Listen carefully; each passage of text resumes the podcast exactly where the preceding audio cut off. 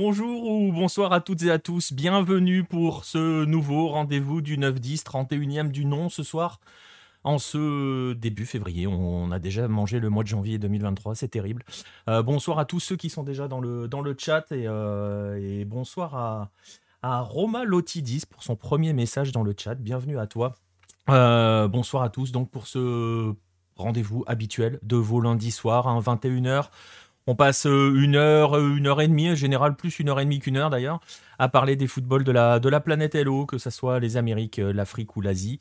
on va avoir un menu encore très américain, hein, très sud-américain ce soir au programme. Je vais vous le montrer dans un instant avec le sommaire. Je vais quand même avant accueillir ceux qui vont m'accompagner pour cette émission. On va commencer par, bah, on va commencer par celui qu'on voit. voilà.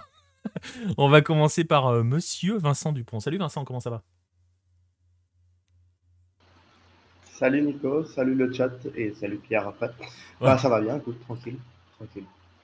Tranquille, eh ben, écoute, voilà, on va passer l'émission, on parlera un peu d'Argentine avec toi tout à l'heure, un peu beaucoup d'Argentine tout à l'heure.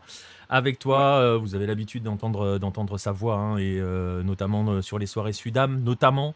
on était ensemble hier soir pour encore un magnifique 0-0, hein. on est en train d'enchaîner les 0-0, c'est magnifique du suspense, du spectacle, c'est fabuleux. Bref. Les ah, chats noirs. Ah, c'est terrible, c'est terrible.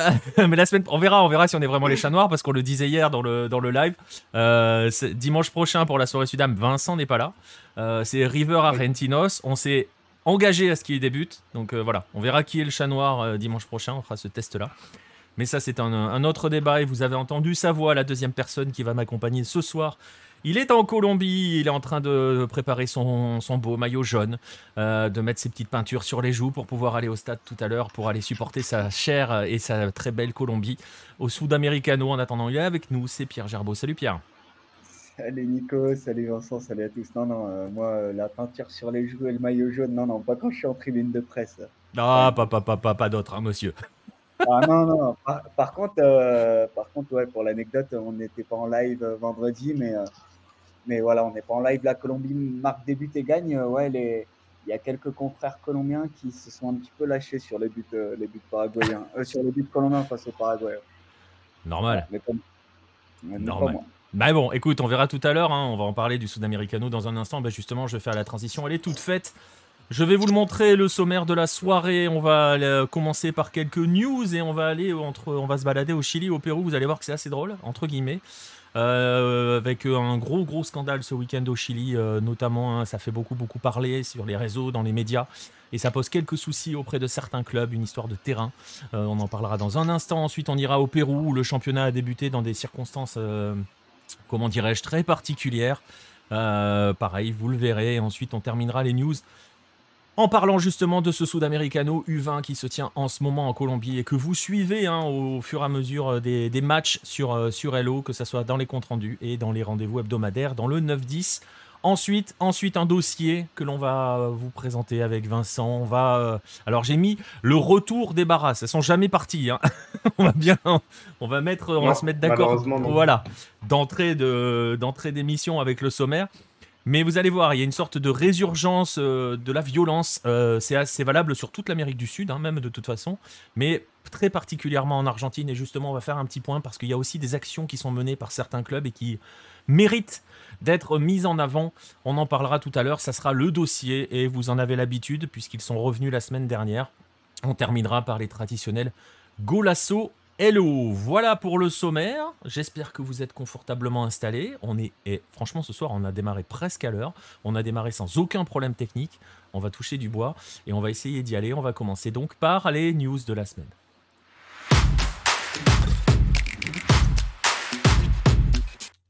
Et les news de la semaine, je le disais à l'instant dans le sommaire, elles vont nous emmener au Chili. Au Chili où ce week-end se déroulait euh, une traditionnelle journée de championnat, dirons-nous.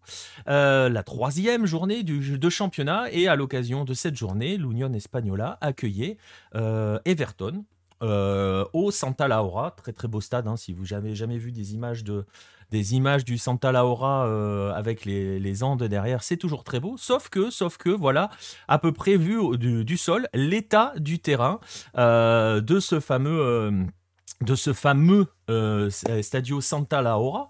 Et c'est justement euh, ce, cet état-là qui fait énormément parler au Chili. Alors, on va poser un petit peu le contexte parce qu'il y a des choses à, comprendre pour le contexte dès le départ et pourquoi ça a beaucoup d'importance.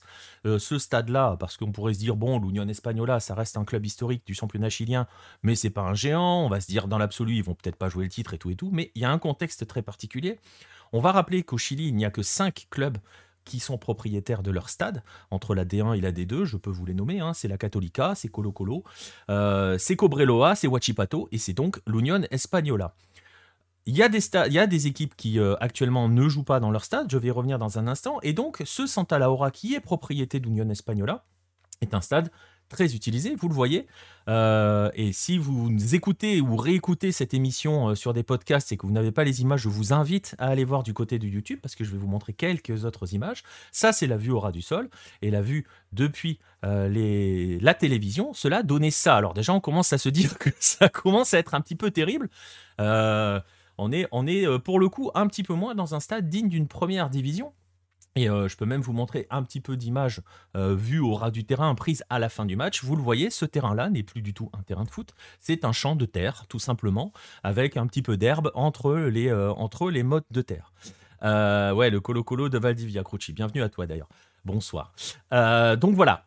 On pourrait se dire que l'affaire s'arrête là, sauf que Sauf que ça pose un premier problème, vous, imaginez euh, déjà lequel, c'est en termes d'image, parce que forcément, euh, c'est très difficile d'être attractif, que ça soit pour le diffuseur, que ça soit si on veut éventuellement vendre des droits euh, dans d'autres pays, je parle pas en France, hein, mais je parle dans d'autres pays, pour les spectateurs. C'est même pas un terrain de district en Alsace, je pense. Hein, euh, franchement, Crouchy, j'ai rarement vu des terrains aussi dégueulasses. Euh, donc, euh, donc voilà, ça pose des problèmes en termes d'image, mais ça pose aussi et surtout, vous le comprendrez, des problèmes en termes de pratique du football. Et d'ailleurs, D'ailleurs, à la suite de, cela, le syndicat des joueurs hein, a réagi sur les réseaux sociaux, sur Twitter notamment, justement, avec ce tweet-là, où il y a l'image qui correspond à peu près à celle que je vous ai montrée qu'on voyait à la télé, où il y a et le, la légende entre guillemets, enfin le tweet qui accompagne cette image, c'est pour les joueurs, pour les spectateurs, pour le spectacle, pour tout. Euh, le Santa Laura est n'est pas présentable et les joueurs risquent des euh, lésions assez graves. On ne peut pas continuer de valider ce type de, de, de, de terrain, d'enceinte, et les professionnels du football méritent le respect. Ça pose un problème parce que le Santa Laura est problématique sur le terrain, enfin son état, pardon, son état est problématique depuis plusieurs mois. C'est pas nouveau, ça vient pas d'apparaître. C'était déjà le cas un petit peu la saison dernière. Enfin, c'était déjà le cas la saison dernière et ça ne cesse d'empirer depuis. Et là où il y a un problème, euh, souvenez-vous, je vous ai dit, cinq clubs au Chili possèdent leur stade. Il y a des clubs qui sont actuellement sans stade. Euh, L'Universidad de Chile et la Católica, pour ne pas les nommer. Ces deux-là, le de Chile n'a pas de stade, vous le savez. D'ailleurs, je vous renvoie euh, vers un podcast qu'on avait fait. Je vous mettrai le lien euh, dans la description euh, sur les replays et vous pourrez aller voir. Euh, Laou de Chile n'a pas son propre stade. Il y a une histoire assez folle d'ailleurs avec les stades de Laou. C'est le lien que je vous mettrai. On en avait parlé dans un Bola Latina. Et surtout, donc, elle joue habituellement au National, à l'Estadio National, l'Estadio National qui est actuellement en travaux pour les futurs Jeux panaméricains. Ça, c'est le premier point pour la OU, qui cherchait un stade. La Católica, elle, a son stade, San Carlos de Apoquindo, qui est actuellement euh, en train d'être rénové, donc qui ne sera pas disponible pour la temporada, pour la saison, pardon, la saison 2023. Là où ça pose problème, c'est que ces deux clubs-là, d'après le règlement de la, Ligue, hein, euh, ont dû déterminer dans quel stade ils allaient être considérés comme locaux cette saison, dans quel stade ils accueilleraient euh, leurs adversaires cette saison, et ils avaient fini par trouver un accord avec les propriétaires euh, du Santa Laura, donc avec l'Union Espagnola. Et donc, euh, la U de Chile et la Católica sont censés jouer dans ce stade-là. La U de Chile a perdu son match de, premier match du championnat dans, sur ce stade-là. Ça avait posé souci, donc, par rapport à cela, parce que donc trois équipes utilisent ce stade-là, et les propriétaires du stade avaient bien précisé, vu l'état du terrain, on va pas pouvoir jouer deux matchs par week-end sur cette pelouse. On peut pas jouer deux matchs par semaine sur cette pelouse, un seul. Enfin, pelouse, vous avez bien compris le truc. Euh, donc voilà la problématique. elle a été tellement euh, importante que les matchs amicaux de la Católica et de la OU qui devaient jouer contre Tacheres dans ce stade ont été annulés pour des raisons d'état du stade. Et le championnat a démarré. Et là où le tweet du syndicat des joueurs n'est pas, n'est pas tout à fait, n'est pas anodin, c'est que ce stade-là a subi a été supervisé par la Ligue, a été validé surtout par la Ligue. Donc la, Ligue chilienne a autorisé à ce que des matchs se jouent dans ce stade. Ça pose de gros soucis. Donc vous l'avez vu pour la santé. Euh, il y a eu trois, inspections de la NFP quand même qui ont validé ça. Et le terrain, depuis, ne cesse et ne cesse d'empirer. Il y a toute une saison à tirer là-dessus. Euh, ce qui s'est passé aussi derrière, on a un silence radio hein, depuis de la NFP. Il n'y a pas de depuis euh, ce week-end euh, le match de l'Union Espagnola c'était samedi. Euh, pas de nouvelles depuis de la NFP qui apparemment a perdu sa connexion. ce que l'on sait, c'est que la OU a décidé déjà de s'en aller. Euh, elle ne jouera pas au Santa Laura le week-end prochain. Elle a décidé de d'aller à la Portada. La Portada, c'est à La Serena, c'est à plus de 400 km de Santiago. Euh, la Católica, elle, elle avait déjà décidé de s'en aller. Euh, elle avait accueilli Curico, Unido à Concepción, à 500 km au sud de Santiago. mais ça va poser problème. Et d'ailleurs, la Católica a déjà annoncé qu'elle accueillerait la prochaine journée de championnat, elle accueillerait Cobresal à Rancagua, qui est un peu plus près, un peu moins d'une centaine de kilomètres. Pendant ce temps-là, il va rester l'Union Espagnola dans ce stade-là. Euh, il va rester à régler ce problème-là, et c'est un problème aussi, euh, je le disais, pour le football chilien. On attend la réaction de la NFP. Euh, la ligue chilienne parce que franchement ils vont pas pouvoir faire une saison là-dessus euh, ils vont pas pouvoir faire tout simplement une saison là-dessus ça devient absolument problématique et donc l'image du championnat chilien on prend encore un gros coup Affaire à suivre donc, mais c'est l'un des grands, euh, des grands scandales, euh, des grands scandales du week-end. Alors par rapport aux questions, est-ce qu'ils peuvent pas mettre un synthé? Je t'avoue, je ne sais pas, euh, Red le Rouge. Il y a certains synthétiques au Chili. J'ai plus le nom du stade, il me semble qu'ils sont en synthétique. Et bah, ben, Audax, la Florida, je crois que c'est du synthétique. Ouais, la Calera aussi, il me semble que c'est Exactement, il me semble que la Calera aussi est en synthétique.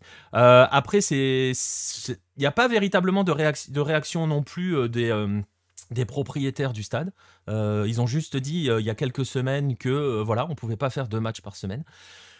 J'ai un peu l'impression que personne veut prendre des mesures. Le problème a déjà miné Union Espagnola sur la fin de saison dernière et il est pas. Enfin, moi j'ai regardé le match, je vous jure, il n'est pas possible de jouer au football sur ce terrain. C'est pas possible. le, match ne ressemblait à rien.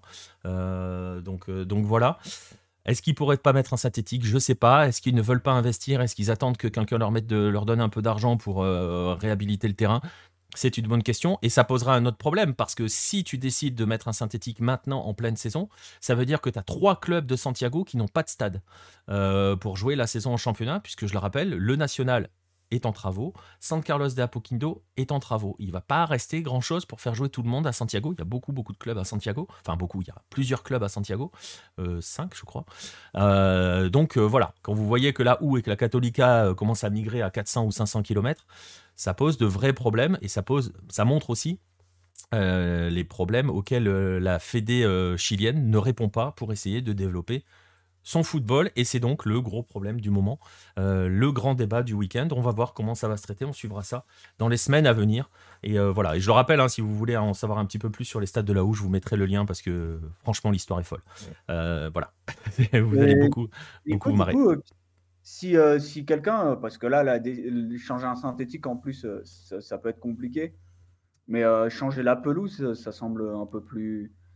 Un peu plus, ce qui est un, peu plus faisable quoi. Bah, ça rejoint un petit peu ce qu'écrit Crucci dans le, dans le chat sur comment ils n'ont pas pu prévoir ce genre de choses. ce qui est absolument incroyable, c'est que c'était déjà le cas. Que c'est pas arrivé hier matin hein, que le stade soit dans cet état-là. Il était déjà terrible l'année dernière. Il y a eu même des matchs annulés parce que alors je vous raconte même pas ce que ça donne quand il pleut. Euh, c'était absolument terrible. Euh, et tout a été validé par la Ligue, c'est bien ça le problème. Et quand l'Universidad de Chile et quand la Católica disent Ok, bah on peut pas jouer dans nos stades cette année, donc on va choisir le Santa Laura comme étant notre stade à domicile. Voilà, je veux dire, la NFP doit dire non mais attendez les mecs, le stade il est dégueulasse. Euh, aller ailleurs. Et dans l'absolu, tu peux même aller à la Florida. Hein. C'est un quartier de Santiago. Audax Italiano joue là. Donc euh, tu peux jouer sur un synthétique. Alors ils veulent peut-être pas jouer non plus sur un synthétique. Hein. Mais euh, voilà, on sait qu'ils iront pas jouer au Monumental de Colo Colo. Ça c'est une évidence. Mais, mais, mais voilà, ça pose, ça, ça pose beaucoup de questions. C'est aussi ce qui peut expliquer le silence radio, hein, j'ai envie de te dire, de la NFP depuis. Ça grogne auprès des, du côté des joueurs, ça grogne du côté des diffuseurs, forcément, parce que c'était une parodie de football ce qu'on a vu ce week-end. Et le problème, c'est que ça va pas s'arranger avec le temps, parce que là, euh, vous voyez l'état du terrain, mais euh, c'est l'été. Hein. donc, donc ça, ça, risque d'être assez terrible au fur et à mesure ah que, les, que les mois avancent. C'est pour ça que la solution la plus, la plus saine d'esprit, en tout cas, ça semble, de, ça semble de changer la pelouse et de, fermer, et de fermer le stade pendant ce temps-là. Voilà, exactement, le temps de faire les travaux, parce que là, effectivement, c'est bien, c'est bien pour personne. Hein. Mais tu, vas, mais tu vas te retrouver avec trois clubs de Santiago qui cherchent un stade. Ah bah tout le monde au Monumental. Non, je crois pas. Je suis pas sûr que non. Je suis pas sûr que les supporters de la OU aient envie d'aller jouer, euh, d'aller jouer au Monumental. Mais euh, oui, on est d'accord, hein, c'est mieux de jouer sur, euh, sur un synthétique que sur ce genre de pelouse. Et, et d'ailleurs, je, je, tape un petit peu sur la Ligue en disant comment la Ligue peut valider ça, mais je vais même la faire dans l'autre sens. Comment la OU et comment la Catoliga peuvent avoir l'idée de jouer sur ce terrain-là? De dire ah bon on va prendre ce stade parce qu'on le sait que le Santa Laura la pelouse est dans un état déplorable je vous jure c'est pas arrivé euh, pour le 1er janvier à, minuit 01 hein. regardez les matchs de fin de saison dernière ou les résumés sur YouTube vous verrez l'état du terrain donc voilà il y a un grand réseau d'incompétences dans cette histoire qui, qui va faire un peu de enfin qui fait du mal hein, qui, fait du mal pas qu'à l'image hein, parce que parce que voilà. Voilà pour le Chili. Ça c'était le côté le gros débat du Chili. Et on va aller voir aussi parce que quitte à faire dans le n'importe quoi, on va continuer, on va aller juste au nord. C'est assez marrant, hein, je, fais souvent la remarque, mais dès qu'on parle de Chili, j'en vois le Pérou derrière. Ou quand on parle de Pérou, j'en vois le Chili après. La bizarre, la bizarre romain. Ouais, ouais, ouais, voilà. Mais justement, on va aller au Pérou parce que alors ce week-end aussi, du côté du Pérou, c'était pas mal, euh, puisque c'était la reprise de la première division euh, péruvienne, avec une semaine de retard. Hein. elle était censée reprendre euh, le 21, donc on va, on va, on va essayer d'expliquer pourquoi Ouais, la reprise, comme tu dis Pierre dans le chat, la reprise entre guillemets. Euh, parce que effectivement le championnat a commencé dans la plus grande, euh, la plus grande confusion. Euh, puisque plusieurs rencontres ont donné lieu à ce type d'image. Euh, là, c'est du côté de, de Huancayo, euh, avec une seule équipe présente sur le terrain. C'était la même du côté du Sporting Cristal. Voilà, il n'y avait que le Sporting Cristal qui était présent dans son stade. Le Sporting Cristal était censé jouer contre l'Alianza Lima. Pourquoi? Parce que plusieurs rencontres ont débouché, vous l'avez compris, sur des forfaits avec une équipe visiteuse qui ne se présente pas sur le terrain. Dans le premier cas, je crois que c'était Cusco de mémoire qui s'est pas présenté. dans le deuxième cas, donc c'est l'Alianza Lima alors justement, on va essayer de comprendre pourquoi euh, plusieurs équipes ne se sont pas euh, présentées et on va essayer de faire un petit peu euh, une chronologie et surtout de rappeler qu'il y a deux événements qui viennent se superposer et qui viennent justement creuser un petit peu tout cela du côté du Pérou. Le premier, le premier, c'est évidemment, vous êtes probablement au courant ou pas, et dans ces cas-là, on va vous, vous l'apprendre. Il y a d'énormes mouvements sociaux qui secouent le Pérou depuis, euh, un bon mois et demi, hein, même presque deux mois maintenant, puisque c'est depuis début décembre, et on est en février, donc presque deux mois, euh, euh, qui ont fait déjà plus d'une cinquantaine, près ou plus d'une cinquantaine de morts, j'ai pas le chiffre exact, mais en gros concrètement, pour faire court, il y avait eu une tentative, l'ancien président hein, Castillo avait tenté de dissoudre l'Assemblée, le Parlement, pardon, début décembre, ça avait conduit, ça avait foiré, c'était un pour certains, un espèce de coup d'État un petit peu caché. Euh, donc ça avait valu son arrestation, son emprisonnement et l'arrivée au pouvoir de la vice-présidente d'alors, euh, Dina Boluarte. Euh, et ceci a déclenché surtout de très très vives protestations partout dans le pays. Il y a un énorme clivage hein, qui continue de se créer, de se creuser d'ailleurs, et ça l'a un petit peu catalysé tout cela, le clivage entre Lima et, le reste du Pérou hein, concrètement. Euh, bref, il y a de très très fortes protestations un petit peu partout dans le, pays.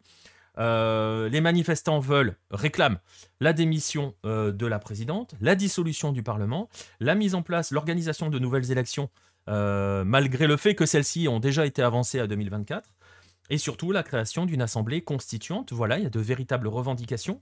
Euh, il y a aussi d'énormes blocages un petit peu partout dans le pays. Hein. Il y a euh, des, routes qui sont bloquées, des aéroports qui ont été fermés, euh, même des lieux touristiques. Hein. Le Machu Picchu est fermé, il me semble.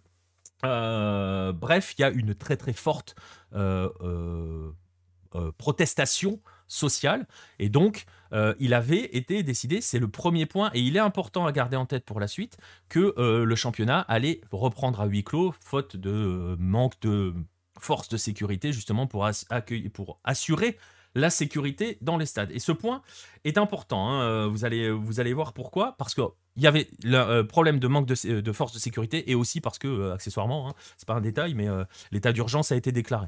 Donc, Je sais pas si on parle d'un coup d'État au Pérou. Euh, j'ai vu passer que c'était un coup d'État caché. Je Red le Rouge, je j'ai pas le, le détail, j'ai pas suivi euh, à fond euh, dans le truc. Je vous ai résumé un petit peu la situation, mais j'avais vu passer à l'époque que certains parlaient de coup d'État caché. Je sais pas si ça a été véritablement défini comme cela. Je sais pas les gars si vous êtes au courant, Pierre ou, ou Vincent. mais mais mais voilà. Non, mais nous, enfin en plus en Colombie, par rapport à ce qui se passe au Pérou, on est on évite de s'en mêler déjà, euh, pas d'ingérence, mais, euh, mais on sait que c'est euh, c'est une situation sociale très, très, très tendue et qu'il y a une crise institutionnelle et une crise politique très, très forte.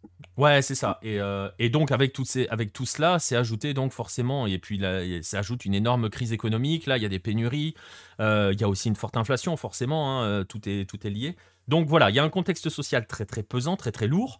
et donc, je le disais, pour essayer de faire reprendre le championnat, de faire démarrer le championnat, il avait été décidé que ça joue à huis clos. Donc gardez bien ça en tête, jouer à huis clos. Parce qu'il y a un deuxième événement qui est venu, euh, s'ajouter à cela. Euh, ça avait commencé en fait en 2021 lorsque la fédération avait changé ses statuts et en gros concrètement avait euh, fait en sorte de pouvoir elle-même décider directement de qui obtiendrait les droits télé. Elle avait mené un appel d'offres, et là où ça devient croustillant, c'est que cet appel d'offres, elle l'avait mené au Chili et pas au Pérou. Pourquoi? Euh, Parce que la fédération n'est pas enregistrée euh, dans les registres publics péruviens et donc ne pouvait pas mener cet appel d'offres au pays, il aurait été rendu caduque. Donc elle l'a mené au Chili, elle a lancé cet appel d'offres pour définir qui serait le diffuseur du championnat. Et, euh, ce, elle a, il y a eu un vainqueur hein, de cet appel d'offres, une entreprise qui s'appelle 1190 Sport. Euh, cette société était donc chargée de commercialiser les droits des matchs de la Liga Uno euh, sur sa chaîne et auprès d'autres câbles opérateurs. Enfin voilà, hein, elle a les droits. Elle se débrouille. Et ça voulait dire quoi? Ça voulait dire que l'exclusivité qu'avait Gol Pérou jusqu'ici était perdue. Euh, elle allait prendre fin.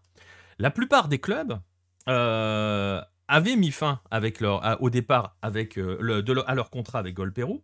Et il y en a que quatre qui l'avaient conservé jusqu'en 2025. Alors je vais vous les nommer parce que c'est important. C'est Universitario, Sport Boys, le Deportivo Municipal et Carlos Manucci. Ces quatre-là ont gardé leur contrat jusqu'en 2025. Et le plan de la Fédé, c'était donc que les droits télé passent entre leurs mains et, soient euh, et celles de 1190 Sport. Sauf que, sauf que des équipes, comme l'Alliance Lima par exemple, ou Melgar, ont voyant les choses euh, pas forcément avancer comme il faut parce que c'était un petit peu un petit peu le bazar, il n'y avait pas de consensus auprès de la Fédé, ont décidé de re-signer avec Gol Pérou. Et vous allez voir que ça a, des conséquences parce que la Fédé a tout de suite réagi en disant euh, les contrats avec Gol Pérou euh, on ne les reconnaît pas. le seul prestataire, c'est 1190 Sport. Donc la Fédé, elle a mis en place une mesure conservatoire auprès d'un tribunal pour suspendre tous les contrats avec Gol Pérou. Elle a eu fait, euh, fait de cause. Le syndicat des joueurs s'en est mêlé, a appelé alors à la grève. La Fédé s'est un petit peu calmée en disant non, mais alors attendez, ceux qui ont été signés avant, genre donc les quatre que je vous ai nommés tout à l'heure, ils vont les garder. Par contre, les autres, ils les ont pas. Et c'est là où ça commence à être le bazar, parce qu'alors début janvier, euh, début janvier, si je clique sur le bon lien pour vous l'afficher, 12 clubs de la ligue décident euh, bah, décide de signer l'accord avec la fédération. Donc, ils reconnaissent que la Fédé va gérer les droits. 12 clubs sur 19. Il y en a 7 qui disent non. Et les 7, les voici.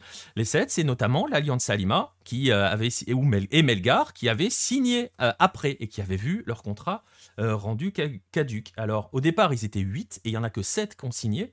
les, les 8, c'était Alliance Salima, Universitario, Cienciano, Melgar, Deportivo Municipal, Sport Boys Binational et Cusco. Euh, là où, et ensuite un petit peu, euh, là où Mouni et euh, Sport Boys, eux, ont fait respecter leur, leur contrat, donc ils se sont un petit peu éloignés de la chose, on va dire. Et donc, ils ont décidé, ils ont clairement annoncé qu'ils ne participeraient pas au championnat en 2023 tant que la règle ne serait pas, tant qu'ils n'auraient pas le droit de gérer leur, leur droit télé avec, Pérou, par exemple, les, contrats qu'ils avaient signés. En gros, pour essayer de s'affranchir de la fédération qui essaye de, mettre un petit peu là-dessus. donc, le tout dans l'histoire quand même, ce qu'il faut savoir, c'est que la Fédé, elle a le soutien, elle a le, enfin, je sais pas si on peut parler de soutien ou l'aval, tout ce qu'elle a fait a été plus ou moins soutenu, enfin, j'ai mangé le mot, mais validée, on va dire, par la CONMEBOL et par la FIFA. Donc elle se dit qu'elle est dans son droit. Sauf que les clubs ne sont pas d'accord. Tout le monde veut les autres veulent négocier leurs droits télé avec Golpérou et ne se laissent pas faire. Donc, ce communiqué à 7, ils annoncent qu'ils ne se présenteront pas. Pourquoi aussi L'autre argument qui est important, c'est que comme le championnat va reprendre à Pérou, euh, va reprendre à huis clos, pardon, euh, cela veut dire quoi? Cela veut dire que leur seule entrée d'argent possible en ce début de saison, ce sont les droits télé. Vous comprenez le problème? C'est qu'il y a une histoire d'argent qui est cachée là-dessous. Il y a une histoire aussi d'indépendance par rapport à la fédération. On va aussi euh, rappeler que la Fédé est un peu en guerre. Les journalistes péruviens sont un petit peu en guerre avec la Fédé, hein, pour, parce que la Fédé a mis des nouvelles mesures dans la façon dont on est censé couvrir le championnat. Ça ne plaît pas du tout en termes de liberté de la presse. Euh, donc euh, voilà, ça grogne aussi de ce côté-là. Et en gros, les clubs ne veulent pas dépendre d'une fédération pour négocier euh, leurs droits télé. Et donc concrètement, que s'est-il passé? Eh ben, il s'est passé les images que l'on a vues ce week-end, c'est-à-dire que les gens, certaines équipes ne se sont pas présentées. C'est le cas de l'Alianza Lima, notamment Alianza Lima, qui a publié depuis un communiqué qui est ici. Alors vous aurez probablement euh, euh, du, mal, euh, du mal à le lire. mais en gros, ce qu'elle explique dans ce communiqué, c'est que cette affaire-là lui, lui, ferait perdre 7, 7, millions, 7 millions de dollars. où est-ce que j'ai écrit ça? Parce que je ne veux pas me tromper dans le chiffre.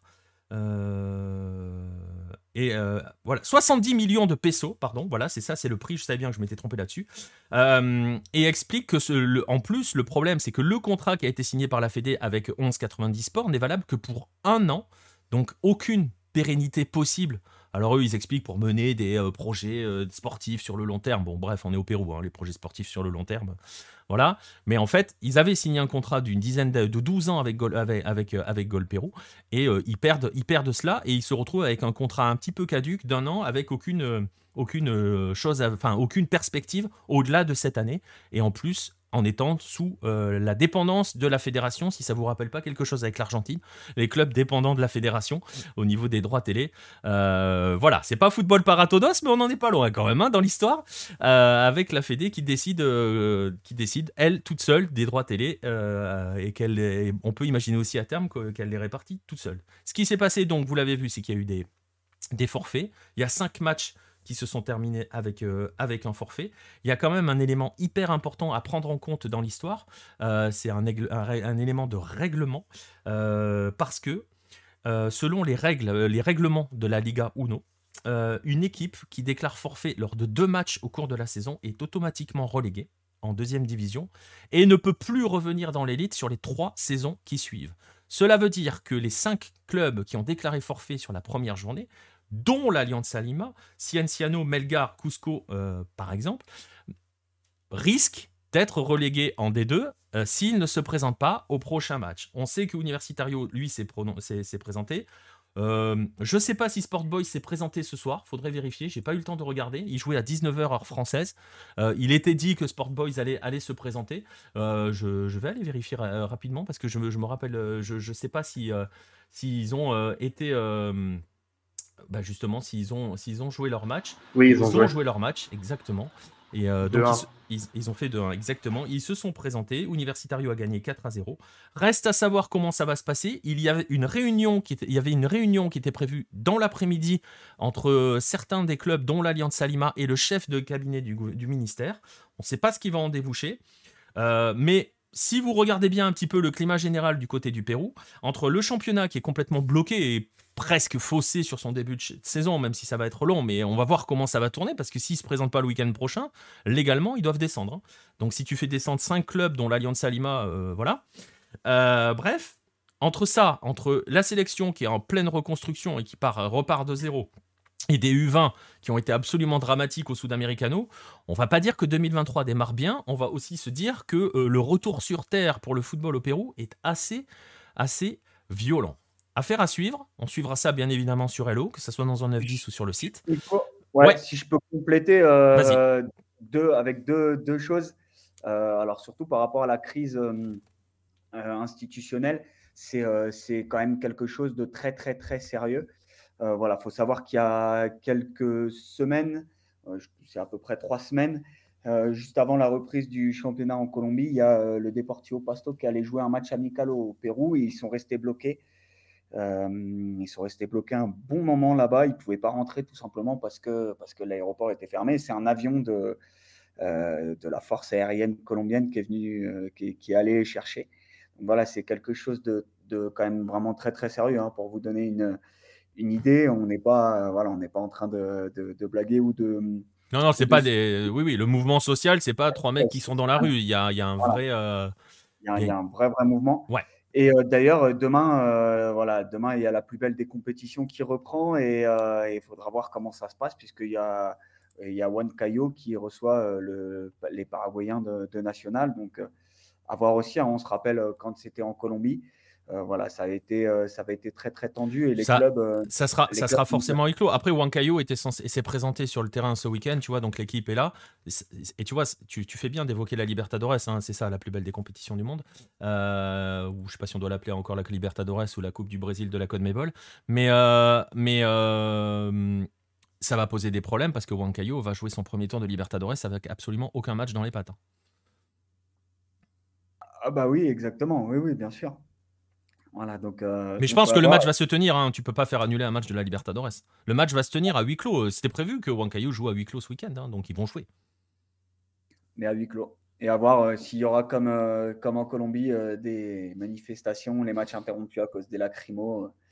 Après, il y a toujours l'état d'urgence, hein, je crois, au Pérou. Donc, à mon avis, tu peux pas beaucoup te promener autour des stades, tu vois. Donc, en Colombie, au Pérou, pardon. donc, voilà, à voir, à voir. Mais bon, ça démarre pas très fort pour, euh, pour le Pérou. Et justement, on parlait du, on parlait du Pérou. Euh, et je parlais de la catastrophique prestation de la Blanqueroja euh, lors du Sudamericano. On va faire un petit peu la transition avec le Sudamericano.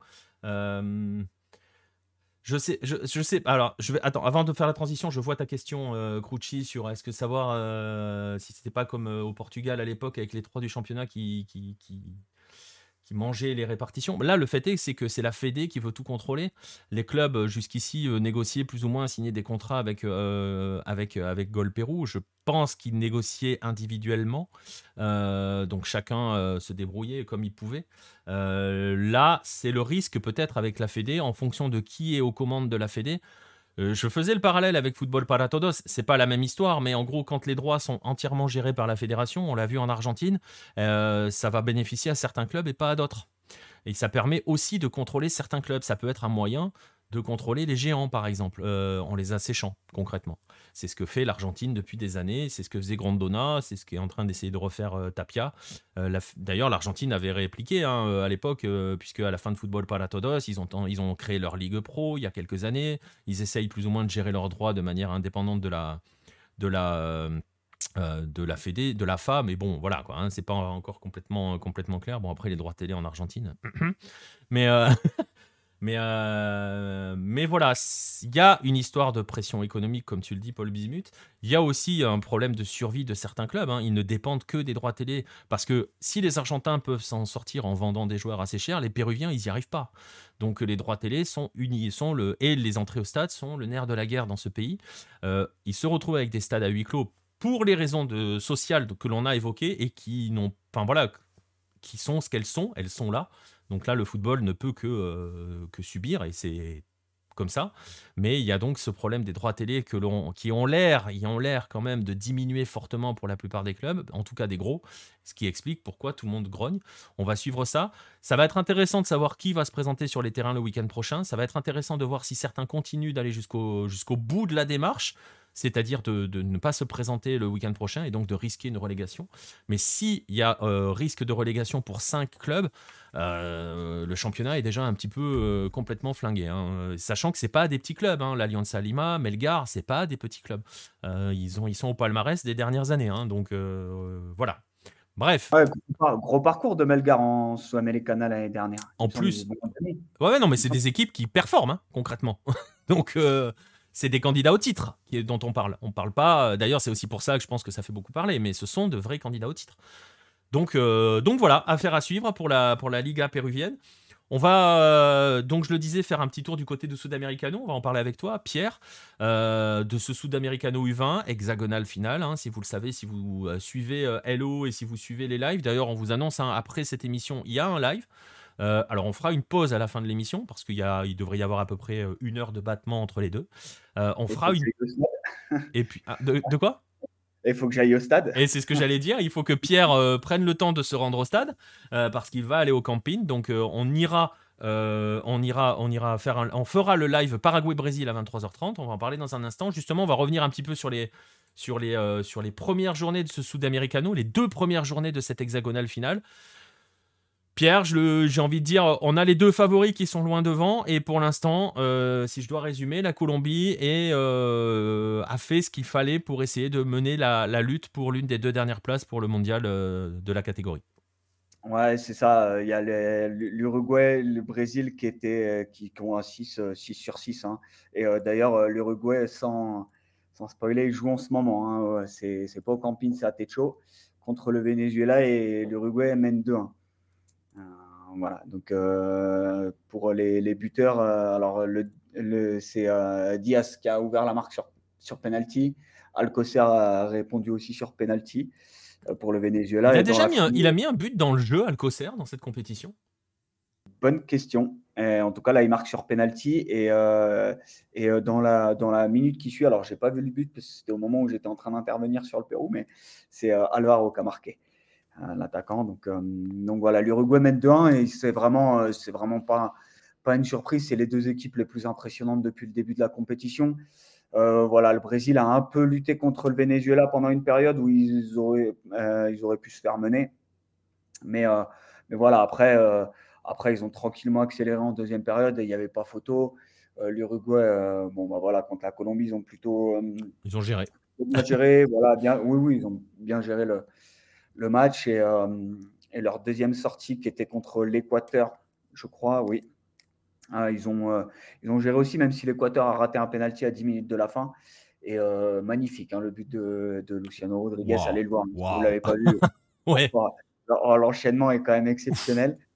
Et voilà, on va dire que tranquillement, l'Uruguay et l'Équateur ont déjà leur billet. L'Uruguay et le Brésil ont déjà leur billet en poche, effectivement.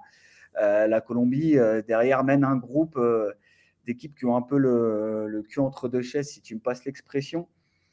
voilà, le Colombie-Paraguay était important, surtout pour la Colombie, après la défaite inaugurale, et, on, attendait de voir, et pour, bah, un peu tout le monde qui était présent en tribune de presse à côté de moi, on s'est dit, ah bah, wow, enfin, quoi. Enfin, on a une Colombie qui ressemble à quelque chose et qui sait, qui sait où elle va et qui a logiquement gagné 3-0 hein, face au Paraguay. Donc, donc là, ils, sont troisième. le match de ce soir, dans un camping qui devrait être encore plein comme un œuf, bah, peut permettre de faire un pas, un pas très, très, très, très important vers le mondial en cas de, en cas de victoire. Hein. Donc, il faudra, faudra voir. Bah, si, si, si, tu bats, si tu bats l'Équateur ce soir, tu les mets à 6 points, hein, à deux matchs de la, points, deux matchs de la fin. Ouais, voilà. Donc, c'est fait, presque. c'est fait, presque. Là, en direct, je peux t'annoncer le troisième but uruguayen. Euh, ouais, pas, pas très serein, hein, notre ami gardien vénézuélien, belle faute de main. Mais ça fait, ça fait 3-1 pour l'Uruguay. ouais, ça va dérouler encore. Ouais, ça va dérouler. Euh, donc, euh, donc, voilà, si la, Colombie gagne ce soir, ce serait quand même un pas, un pas très très important. Et, euh, et derrière, on voit qu'il y a la lutte entre Paraguay, Venezuela, Équateur. Ah, Trois équipes je, te coupe deux secondes, ça sera un pas essentiel parce qu'on peut imaginer que le Paraguay va perdre face au Brésil. Euh, si le Venezuela est en train de perdre face à l'Uruguay, si la Colombie s'impose, elle met non seulement l'Équateur à 6, mais Paraguay et Venezuela sont à 5 points. Et on sait, donc ce qui va se passer, c'est que ces trois-là vont finir par lutter entre eux pour aller prendre la dernière place concrètement. Et là, la mission de la Colombie sera remplie. On le rappelle, on l'avait déjà dit, euh, la mission principale de la Colombie n'est pas de remporter ce Sudamericano, même si je pense que tout le peuple aimerait, mais c'est surtout de décrocher une place à la Coupe du Monde. C'est l'objectif numéro un de cette sélection. Exactement. Même si, pour en avoir parlé euh, vendredi, euh, il y avait quelques, quelques personnes qui aimeraient bien, ouais, on va gagner le Sudamericano, ouais, montrer qu'on est plus fort que, que le Brésil, l'Uruguay, l'Argentine, voilà, mais mais c'est un doux, doux rêve. Le Brésil est tellement au-dessus. voilà, Roquet, désolé, hein, mais Victor Roquet, il est quand même déjà injouable. Hein. Par un NC, je voilà, j'ai du mal à imaginer déjà comment Paranense ah, ils, ont, ils, ont, ils ont une colonne vertébrale, euh, le Brésil, avec Michael dans les buts, Robert Renan derrière, Andrei Santos qui va venir faire un remplaçant à Chelsea, euh, et Vitor Roque, ils ont quand même une sacrée colonne. Hein. Ah ouais, ouais, c'est même une sacrée équipe, euh, ouais, tout simplement. Roque, Roque, je le trouve déjà très, très, très impressionnant. C'est le meilleur buteur du Sud-Americano, il en est à 6 buts c'est une machine. Enfin, voilà. Il est, après, il est très très efficace. Il n'est pas spectaculaire, euh, mais c'est un profil d'avant-centre que le Brésil n'a pas forcément, même chez les A, hein, de manière générale, même si bon. Moi, je suis un peu de l'école Pedro. J'aimerais bien voir Pedro. Roquet, c'est pas tout à fait Pedro non plus. C'est pas Pedro non plus parce que c'est pas le même profil. Mais euh, voilà, c'est pas un joueur hyper spectaculaire, hein, Vitor Roquet quand même. Hein. On va pas, on va pas survendre. Non, non, non, non, mais. Euh, mais c'est un garçon hyper efficace qui sent, qui sent bien le jeu et qui est clinique. Hein.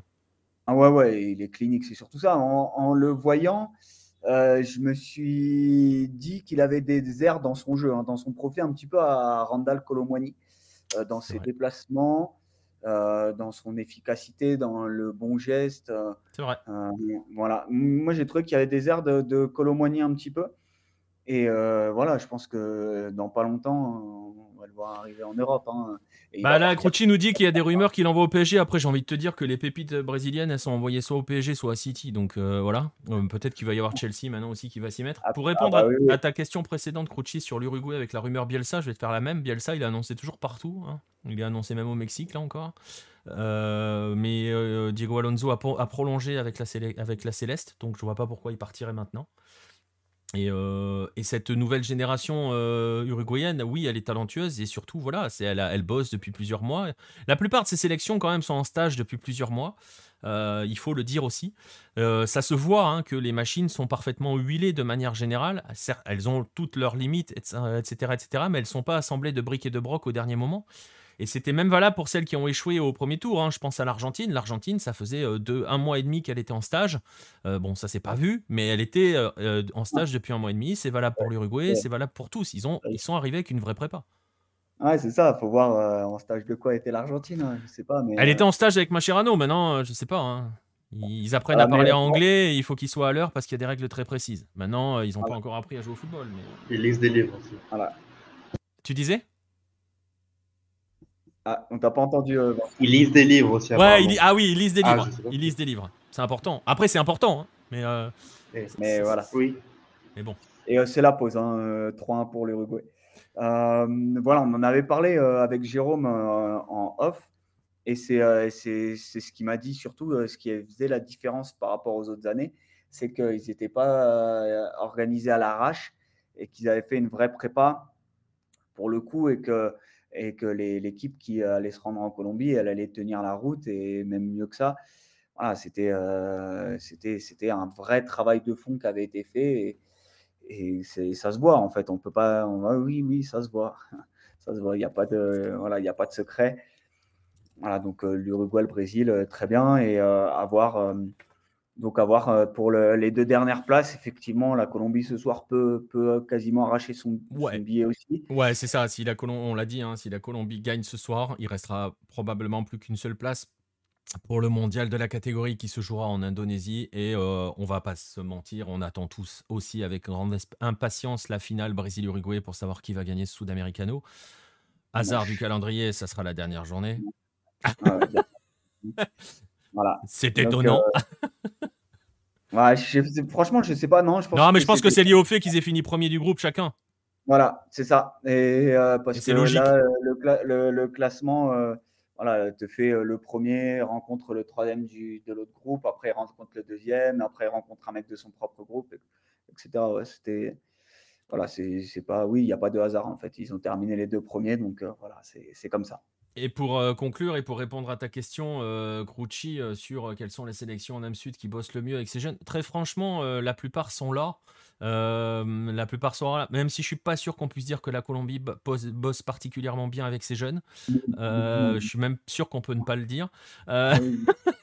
Euh, le Paraguay essaye de mettre des choses en place. On va voir. C'est pareil. Le problème, c'est les projets. Est-ce qu'ils tiennent sur la durée? Euh, Celle qui bosse le mieux, ça reste. Enfin, celle au pluriel qui bosse le mieux, ça restera toujours quand même l'Uruguay. Hein. Il y a toujours cette notion de pyramide hein, chez, et de processus, de le ce fameux processus inculqué par Tabarès qui reste en place quand même. Euh, donc ça bosse quand même toujours très bien chez les jeunes en, Uruguay. L'Équateur bosse très très bien chez les jeunes. Euh, et on le voit, hein, ça ruisselle chez Léa. Donc euh, voilà. C'est pareil, le Brésil, est-ce qu'il y a une vraie continuité chez les jeunes Voilà, ils sont pas forcément tous. Il n'y a pas forcément une priorité aussi qui est donnée aux sélections. Hein. La preuve, hein, on, l'a déjà dit, le Brésil est là avec plusieurs pépites qui sont pas là. La plus, mais la plus médiatique étant Hendrik, forcément, il n'est pas là. Donc euh, voilà, mais ils peuvent compter sur des clubs qui travaillent bien et parce qu'il euh, y a un, immense réservoir de talent au Brésil. Hein.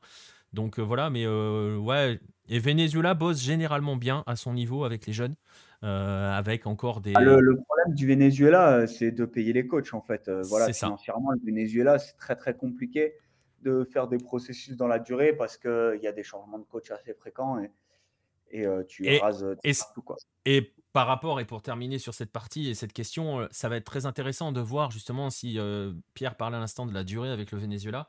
Euh, ils ont Peckerman, qui est connu pour euh, justement poser ces, systèmes avec les jeunes et voilà vraiment euh, savoir travailler euh, sur toute la pyramide des âges au, sein d'une sélection, à voir jusqu'à quand cette histoire va tenir.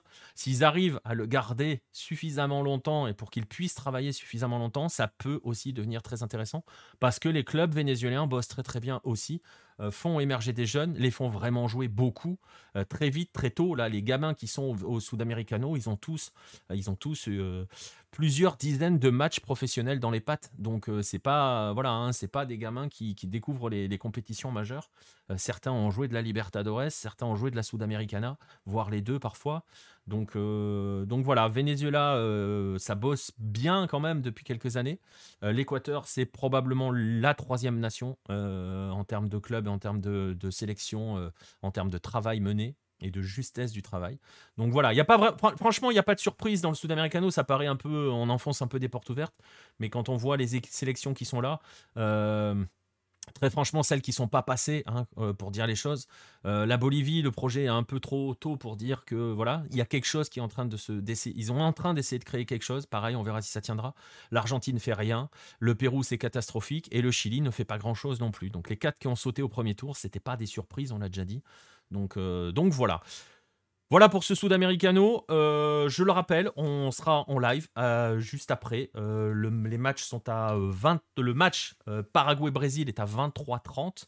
On prendra l'antenne vers 23h20, 23h15, 23h20. Donc voilà, ça nous laissera le temps de faire une pause. Ça laissera le temps à Pierre d'aller au camping et de préparer notre match tranquillement. Et donc on vous invite à nous rejoindre vers, vers 23h15, justement pour, eh ben pour vivre ce Sud-Americano euh, avec nous, suivre cette, cette troisième journée qui peut s'avérer déjà décisive. On est d'accord, Crucci, euh, ils ont de très bons jeunes, mais euh, ça ne suffit pas d'avoir des générations spontanées, il faut savoir les faire travailler ensemble. Et l'Argentine, pour l'instant, s'en sort avec ces, ces, beaux jeunes, qui, ces bons jeunes qui émergent les uns après les autres. Mais, mais voilà, il faut aussi une continuité au niveau des sélections, c'est pas forcément le cas. Voilà pour les jeunes, voilà pour le Sudamericano. Euh, on retrouvera Pierre tout à l'heure. Hein. donc depuis le camping, euh, on va passer au dossier de la soirée, euh, le gros morceau de la soirée en termes de dossier. On va moins rigoler. On n'a pas forcément beaucoup rigolé au début. On va moins rigoler là non plus, encore moins, je pense puisqu'on va euh, évoquer de nouveau encore ce cancer qui est le euh, euh, ce cancer qui touche le football argentin que sont les Barras Bravas. C'est parti.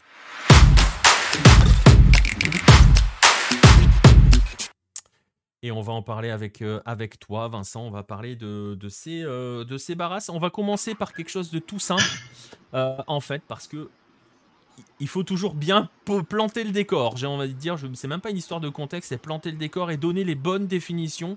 Même si on l'a déjà fait, hein, je vous renvoie vers un ancien 9-10.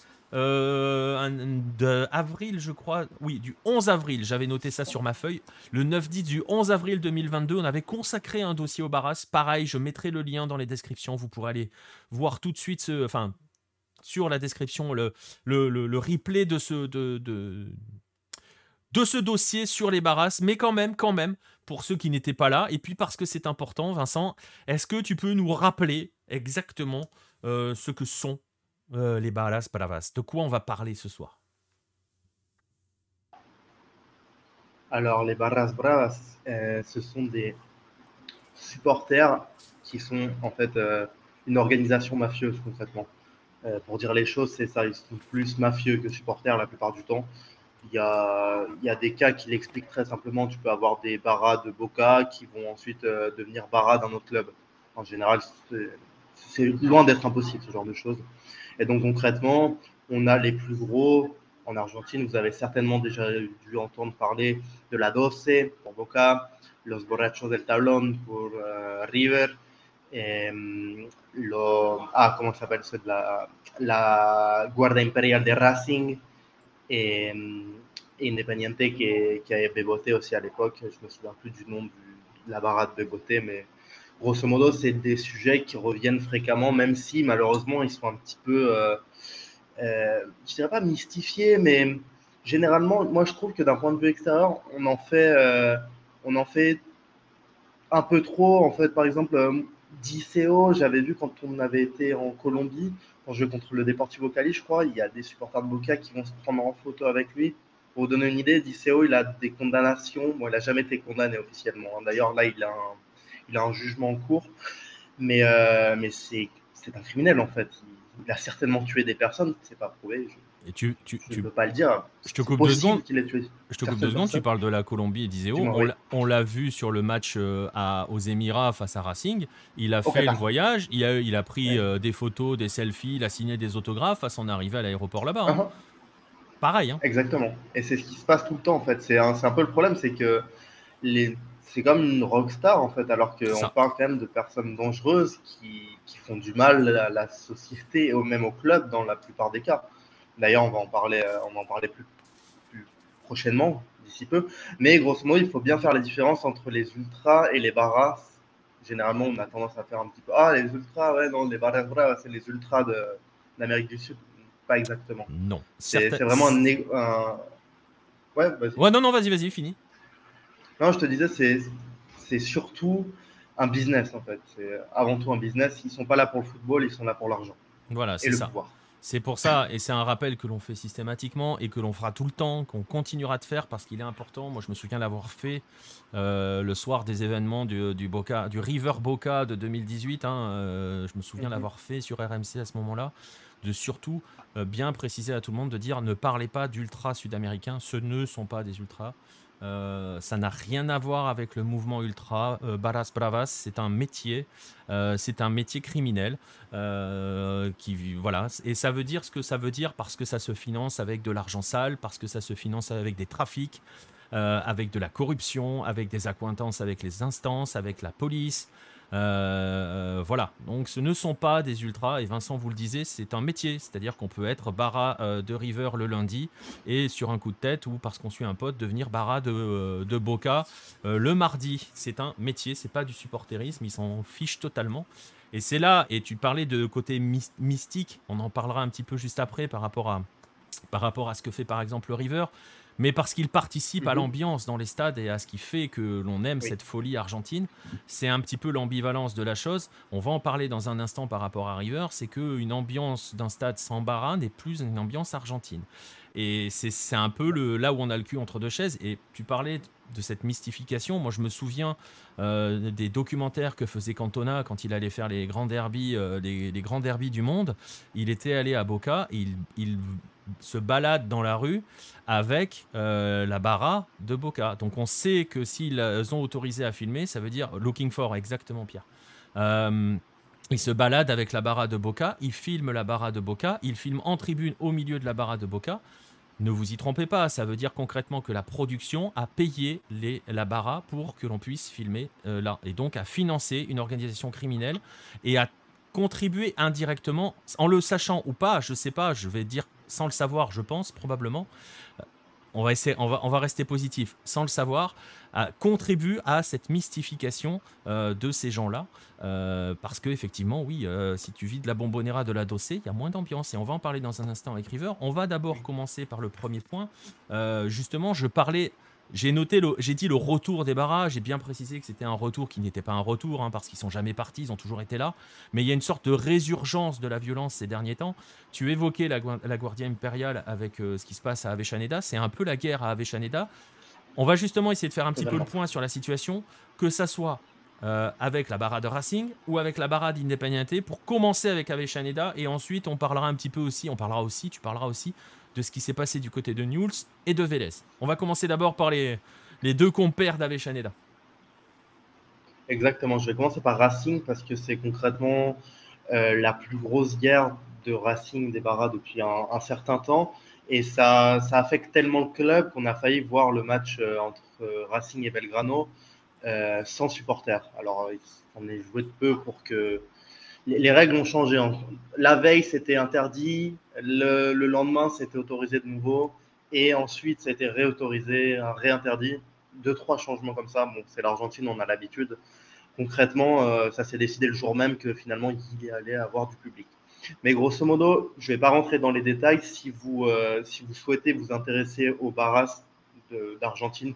À la fin du dossier, je vais vous donner le nom notamment de deux journalistes euh, argentins importants qui, traitent ces dossiers-là pour rentrer dans les détails. Moi, pour pas vous perdre, je vais vous expliquer grosso modo, mais je vais pas rentrer dans les détails de qui a fait quoi, qui. Ouais, parce que sinon, ça va que les, personnes les plus importantes. Sinon, ça va devenir incompréhensible. On va, on va perdre tout le monde. Mais... Exactement. Exactement. C'est un peu compliqué. Grosso modo, ce qui s'est passé à Racing, euh, d'abord, avant d'expliquer, je vais vous parler des códigos, donc des codes de la Barra. Quand un, barra, un chef de Barra Brava va en prison, le code de la Barra indique que on doit lui garder son, on doit lui garder son endroit. C'est-à-dire que pendant qu'il est en prison, il y a le second éventuellement qui va gérer la Barra, mais euh, on ne va pas prendre sa place. Et généralement, parfois ça se passe bien, parfois non on parle de Barra parfois qui contrôle la Barra depuis la prison. Et là, dans le cas de Racing, euh, le, chef de la Barra qui était Léo Paredes, donc euh, je ne parle pas du joueur, hein, par contre, on peut se dire, ah ouais, non, Léo Paredes, maintenant, euh, il arrive plus trop à la Juve, maintenant c'est vrai qu'il était un peu bagarreur, il doit gérer la Barra de, de Racing. Non, non, non, rien à voir.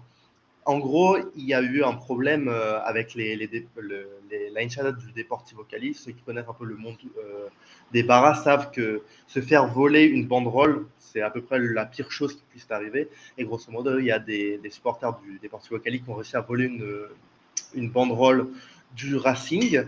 Et il se trouve que, hasard du calendrier, le Deportivo Cali se déplaçait à la Bombonera pour y affronter Boca en Copa Libertadores, ce qui a donné lieu à une chasse à l'homme à Buenos Aires. Euh, il y a eu des blessés, euh, notamment euh, des, des, coups de couteau dans un train en zone sur de Buenos Aires, donc un peu au sud. Et Léo Paredes a été arrêté justement lors de, cet affrontement dans le train, où, où ils sont concrètement chassés des, des Colombiens qui, qui étaient venus en Argentine. Léo Paredes va en prison jusqu'à. On ne sait pas trop quand, parce que ça, c'est encore un autre détail. Je vous donnerai euh, hmm. l'exemple de la barra de River après. Vous allez comprendre que la prison, c'est tout à fait relatif quand on est barra brava. Ça dure, mais pas longtemps. Donc, grosso modo, euh, il y a un certain Cara Patti qui a essayé de la faire, à la, de la mettre à l'envers à, à Léo Paredes pendant qu'il était en prison et qui a repris le contrôle de la barra. Et ce qui a mis un peu le feu aux poudres, c'est que tu le disais, euh, la barre de Boca était présente à Abu Dhabi, la barre de Racing aussi, parce que les droits, euh, les, le derecho d'admission, donc les interdictions de stade, sont valides en Argentine et encore, je dirais, à Buenos Aires, parce qu'on va en parler après. À l'intérieur, les barras peuvent quand même se déplacer. Mais je vous laisse imaginer qu'à Abu Dhabi, il n'y a pas trop de problèmes. Quoi. Les, les stadiers là-bas, ils vont pas trop faire attention de si, euh, si Rafa Liceo et au Cara de Pati sont interdits de stade en Argentine. Et, pour, aller, pour, aller plus loin que ça, euh, on parlait de Dizeo à l'instant par rapport à Abu Dhabi. Euh, Dizeo ne doit pas quitter le territoire argentin hein, normalement. Voilà. Non. Non, non, il a, il a juste mis, il a euh, juste mis la maison de sa femme en caution et il s'est barré voir le match à Abu Dhabi. Hein, voilà. Ça vous donne aussi la mesure, ça vous permet de mesurer à quel point ils ont des, des, il y a une, une corruption totale. Ils ont des protections euh, dans, toutes les, dans toutes les strates, on va dire, de la société. Et euh, ils sont intouchables concrètement, ces hommes-là. Ce sont des parrains, hein. il n'y a pas d'autre mot. Ah ben, c'est exactement ça. Diseo, je le disais euh, au tout début, il est actuellement en procès. Donc le procès qui s'est déroulé hier, hier ou avant-hier. Et en fait, ça va être annulé. Concrètement, pour l'instant, c'est pas résolu, mais il n'y a pas suffisamment de preuves. Et les policiers de l'époque, que ça remonte à 2012-2013, euh, dans un affrontement vers, euh, vers le, stade de San Lorenzo, le Nuevo Gastrometro, et apparemment, Diceo est accusé d'avoir commandé un meurtre. Et les policiers ce jour-là, malheureusement, ne se rappellent plus de rien. Hmm. Donc, euh, il n'y a plus de témoins, il n'y a, plus de, a pas de preuves formelles non plus.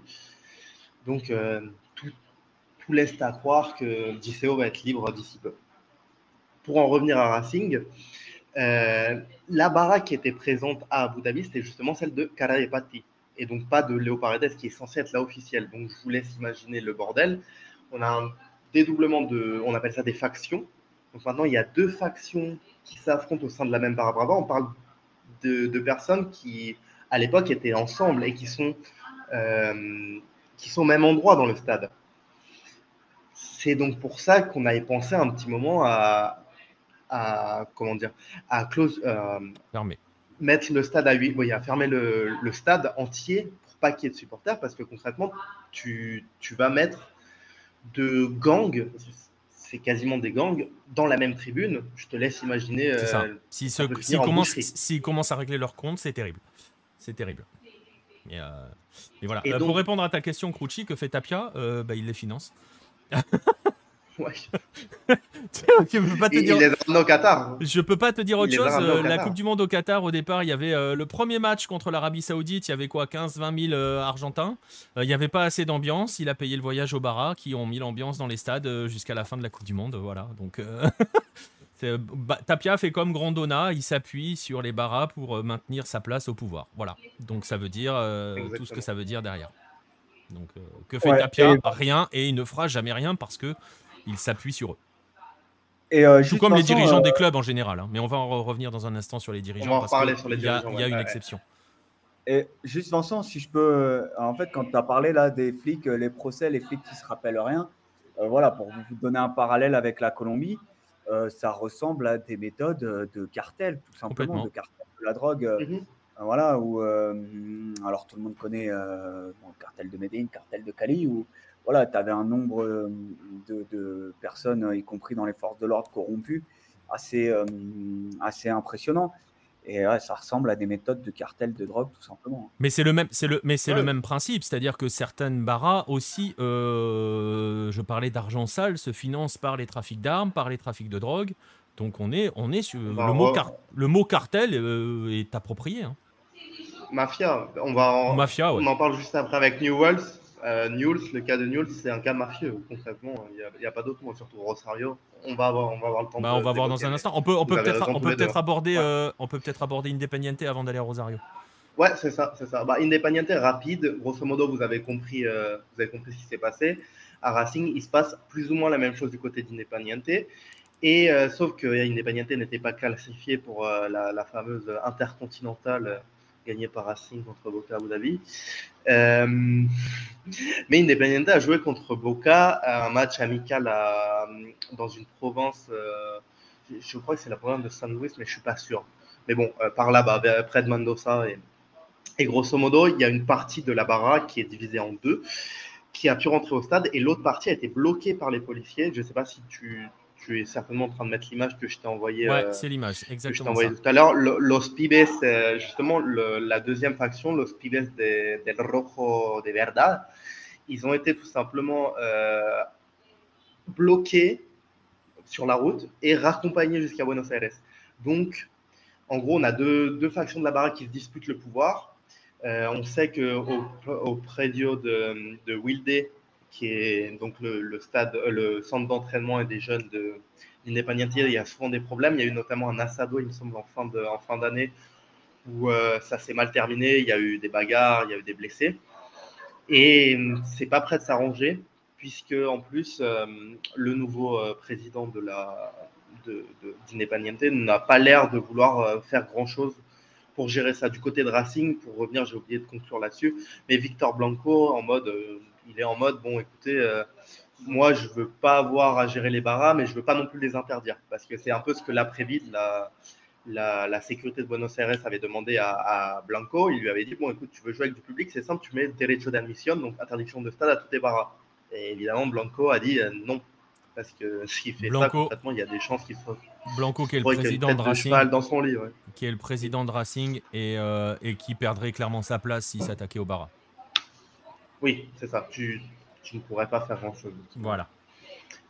Et donc, grosso modo, là, vous avez, euh, vous avez les deux cas d'Arishaneda qui sont les, deux principaux, parce que du côté de Boca, il y a la, la dossier fonctionne, mais il n'y a, pas, il a pas vraiment de guerre interne.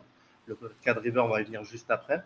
Ouais, juste une question, attends, juste, avant de parler de Vélez et de Newell's, euh, rapidement, une question de Patrice qui demande si les barras contrôlent aussi les quartiers ou même des secteurs.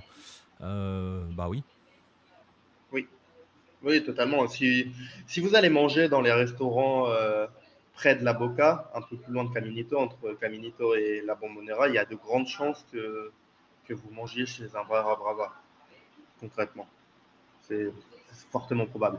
Les personnes qui vendent. Euh, c'est assez reconnaissable. Euh, tu, les reconnais assez facilement, les bars. C'est très stéréotypé ce que je veux dire, mais tu, peux reconnaître un Barra Brava quand on voit normalement, quand tu as un petit peu l'habitude. il y a un phénotype Barra Brava. Donc voilà, ça répond à ta question, Patrice. Oui, oui, il contrôle, il contrôle des cartes. Mais justement, quand je te dis, il se, il se finance aussi par les trafics de drogue, par les trafics d'armes, par des collusions avec la police. Des, mhm. de, voilà, donc ça veut dire qu'il contrôle des zones. On parle de. Les voitures il contrôle les voitures. voilà, ouais, c'est vrai. Les, trapitos. Exactement. pour expliquer aux gens ce que sont les trapitos, c'est qu'il y a des endroits, si vous voulez vous garer, il y a toujours un mec dans le coin qui, en gros, garantit la sécurité de votre voiture si vous lui mettez un petit billet, quoi. Euh, voilà. il garantit. Garantit le fait qu'il normalement il y a rien. De quoi Tu disais? Mais si tu, ouais, mais si tu donnes pas, il va arriver quelque chose. C'est ça. Il garantit le fait qu'il n'arrivera rien. Euh, à contrario de si tu lui donnes rien, il va arriver quelque chose à ta voiture. donc, Exactement. Donc, euh, donc voilà. Et pour répondre à ta question, Pierre, oui, c'est une dépagnatée où ils avaient retourné le siège. On va en parler dans un instant euh, de cela. On va d'abord conclure cette partie-là sur l'actualité chaude avec Vélez et News. Voilà, donc Vélez, ce qui s'est passé, c'est qu'on va revenir au match de Copa Libertadores entre Vélez et Tacheres.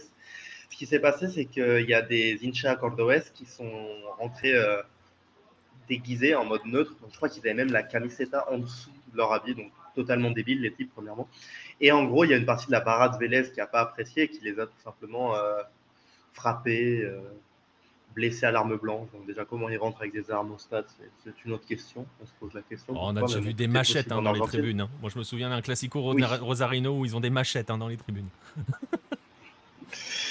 ça, arrive surtout à Rosario. C'est ça. Surtout à Rosario. Mais il y a un précédent qui s'est créé il y a très peu de temps et qui peut potentiellement, euh, on va voir comment ça évolue, mais ça peut être très grave. C'est-à-dire que euh, ce qu'ont fait euh, Vélez, c'est qu'ils ont interdit de stade une grande partie de supporters, dont des barras, mais dont aussi des personnes innocentes. Il y a des, il y a des personnes qui résidaient en Espagne qui ont été interdites de stade parce que on a décidé, ah non, on va prendre cette partie de, personnes-là et on va tous les interdire de stade, comme ça on dit qu'on a fait quelque chose. Et qu'est-ce qui s'est passé au début de la saison? On se retrouve avec la, la barade Vélez dans le stade. Alors ce qui se passe, c'est que normalement ils sont interdits de stade. Donc quand vous êtes interdit de stade en Argentine, vous passez votre DNI, qui est la, carte d'identité. Le, moulinette, il peut pas, la moulinette, elle peut pas s'ouvrir. En fait, si vous êtes interdit de stade, c'est juste pas possible. Et euh, c'est ce qui se passe. Diceo n'entre pas à la Bombonera. Vous ne verrez pas Diceo à la Bombonera parce qu'il est interdit de stade en Argentine. Donc il ne peut pas rentrer. Mais là, on a vu la barade Vélez. Et en fait, ce qui se trouve, ce qui s'est passé, c'est que les barades Vélez en question sont allés à la justice et on dit concrètement euh, bah, écoutez, euh, quelles sont les preuves? Pourquoi je suis interdit de stade? J'ai pas, pas de condamnation, euh, il n'y a pas de condamnation en cours, mais moi je suis sur la liste d'interdiction de stade. Bah, c'est pas normal en fait, selon la loi. Pourquoi?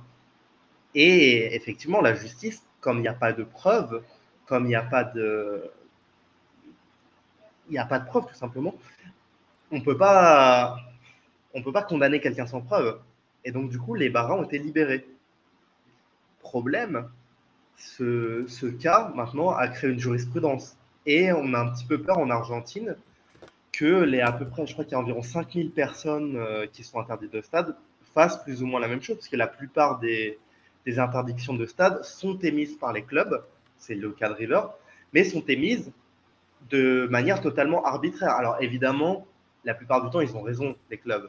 Mais comme ils ne peuvent pas vraiment prouver l'interdiction de stade, il y a cette jurisprudence qui s'est ouverte et on attend de voir ce qui va se passer dans les prochains mois, mais c'est pas tout rose et connaissant la politique argentine, j'ai du mal à voir comment on va s'en sortir à ce niveau-là.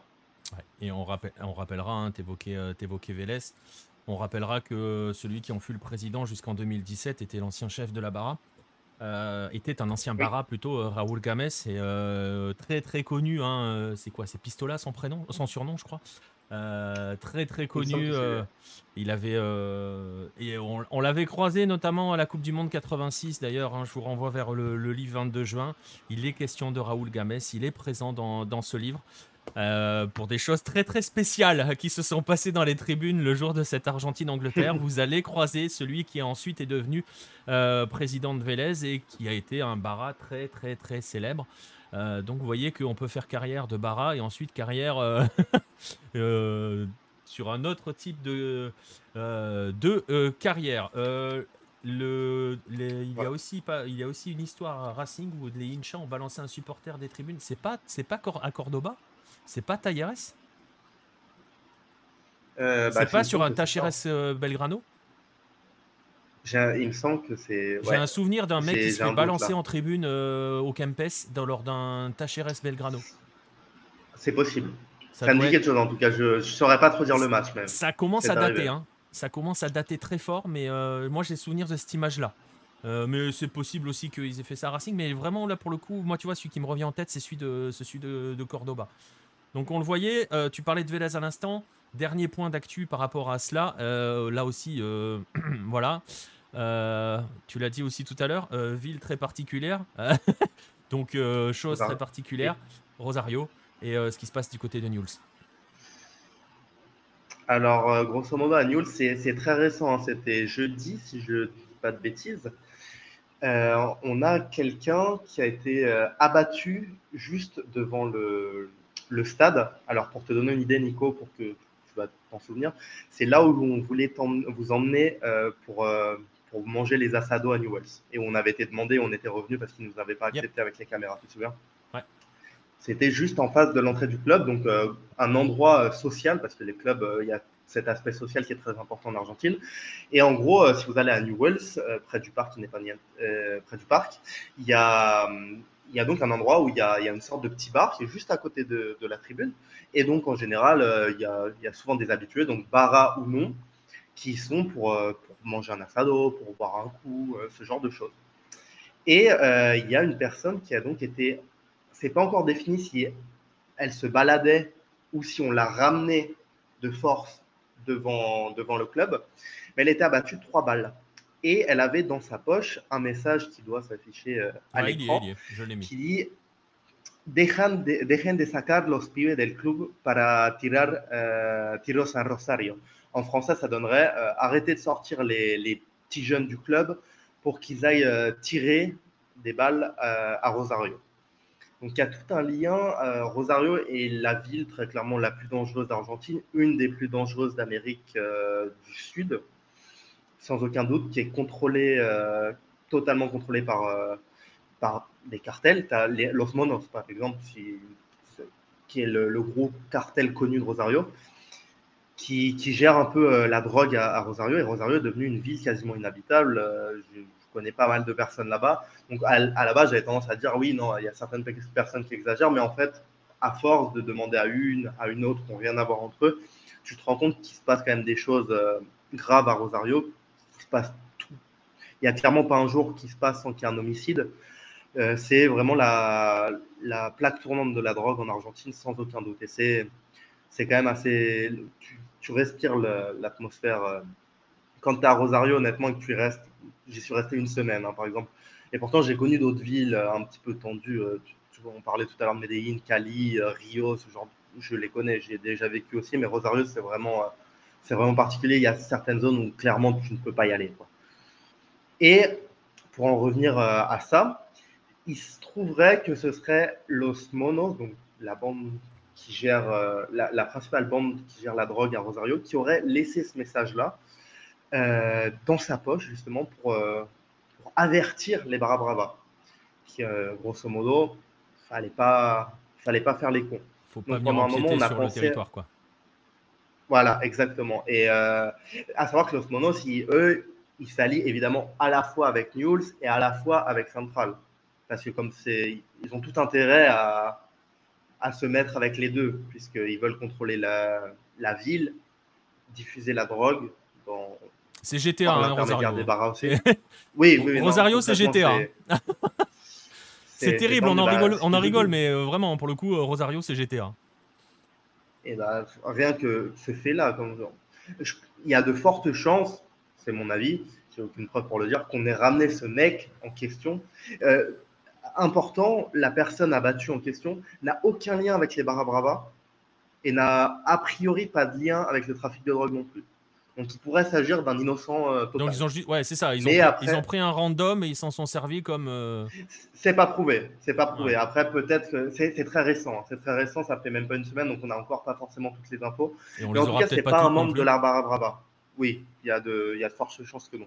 Même si après, je, donnerai des noms de, journalistes à suivre pour, avoir ce genre ouais, Et donc, grosso modo, on a pensé à jouer le match à huis clos, mais de toute manière, ça aurait été totalement contre-productif parce que c'est ce qu'ils voulaient en fait. Ça, ça aurait arrangé les personnes qui ont commis le meurtre que, que, la, que la sécurité interdise les, les inchas du stade, puisque concrètement, la Barbara n'est pas impliquée. Ça n'a rien à voir avec le football, cette histoire, même si ça s'est passé malheureusement euh, juste devant le stade. Ouais. Donc on le voit. On va attendre d'en savoir plus. Ouais, on va attendre d'en savoir plus. Donc on le voit. Euh, on parlait de mafia. Donc il y a forcément ces guerres de gangs, ces guerres entre mafias, entre mafias qui sont pas forcément liées entre guillemets au football, euh, vous avez bien compris le lien que l'on fait entre les barras et le foot, il n'est pas forcément. Euh, voilà. Ça dresse un tableau assez sombre de l'histoire. On parlait tout à l'heure du fait que les instances ne font rien et ne feront rien pour ça parce qu'il euh, y a un tel niveau de corruption et de conflit d'intérêts entre les uns et les autres. C'est le principe des mafias que c'est très difficile de faire tomber les uns et de ne pas faire tomber les autres. Donc c'est un petit peu un château de mhm. cartes toute cette histoire. Et pourtant, et pourtant, il y a un petit village d'Astérix. Il y a, qui est en train mm. d'essayer de se constituer euh, bizarrement, qui vient de, enfin qui est né, qui, qui, a vraiment pour le coup euh, euh, pris les choses en main. Ce village d'Astérix se nomme River Plate, puisque mm-hmm. River a pris justement la décision de s'attaquer, tu les as cités, hein, les Borrachos d'Entablon, qui sont très très connus pour, pour, comme Inchada de, de, River. River a décidé de s'attaquer de manière frontale à ces barras. Exactement. C'est-à-dire que Brito, qui est arrivé euh, l'année dernière, si je ne me souviens pas, ou l'année d'avant, en fin d'année d'avant. Fin, mi-saison, je crois. Ou par ah, c'était mi-saison. Ouais, il me semble que c'est mi-saison le passage avec Donofrio. Ouais, c'est ça, c'est ça. Et concrètement, Brito est arrivé au, club. Brito, qui président. A hein. discuté sur la politique. Ouais, Jorge Brito, président de River, qui a clairement dit Moi, les Barras, euh, c'est très bien, mais j'en veux plus dans mon stade. Et donc, ça, c'est quand même très fort parce que pour refaire un parallèle, euh, Independiente, juste avant de descendre, en 2013, avait euh, lutté contre les barras. Donc, il y avait euh, une, femme, je me souviens plus de son nom malheureusement, mais qui avait été embauchée pour gérer la sécurité. Et elle avait déjà coupé, le, coupé court au fait que Independiente, en tant que club, donnait de l'argent aux barras. Mais elle avait démissionné très rapidement puisqu'elle elle n'était pas d'accord avec son président. Elle, elle voulait carrément expulser les barras du stade comme Brito l'a fait et le fait.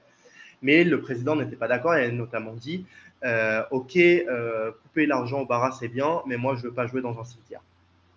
Et donc, Brito a euh, clairement porté ses cojones, parce qu'il faut le dire, c'est quand même une décision forte. On parle de River Plate, on ne parle pas de Olimpo, des Bahia Blanca, on parle de River. Fais gaffe, il y a peut-être des supporters d'Olimpo dans le chat. On vous aime, hein, mais. Avec tout le respect qu'on doit. Voilà. Eh, j'ai les couleurs là, regarde. c'est pas voulu, c'est pas grave. ils vont croire que c'est travaillé cette histoire. Et non. Et donc, du coup, euh, concrètement, Brito a dit maintenant dehors. Il a mis un derecho d'admission, donc interdiction de stade, à tous les barras de River. Euh, on va revenir très très rapidement euh, sur l'ancien chef, ou plutôt le chef actuel, mais on va voir qu'il y a des divisions dans, dans cette famille des borrachos de los euh, del tablón, c'est ouais, del tablón, c'est euh, Caverna Godoy qui est tombé euh, en mai dernier, puisque non, qui, qui est tombé en mai dernier, qui est tombé juste avant, en réalité, euh, le, deuxième, le match retour de la finale de la Copa Libertadores 2018. Il a été, il a été victime.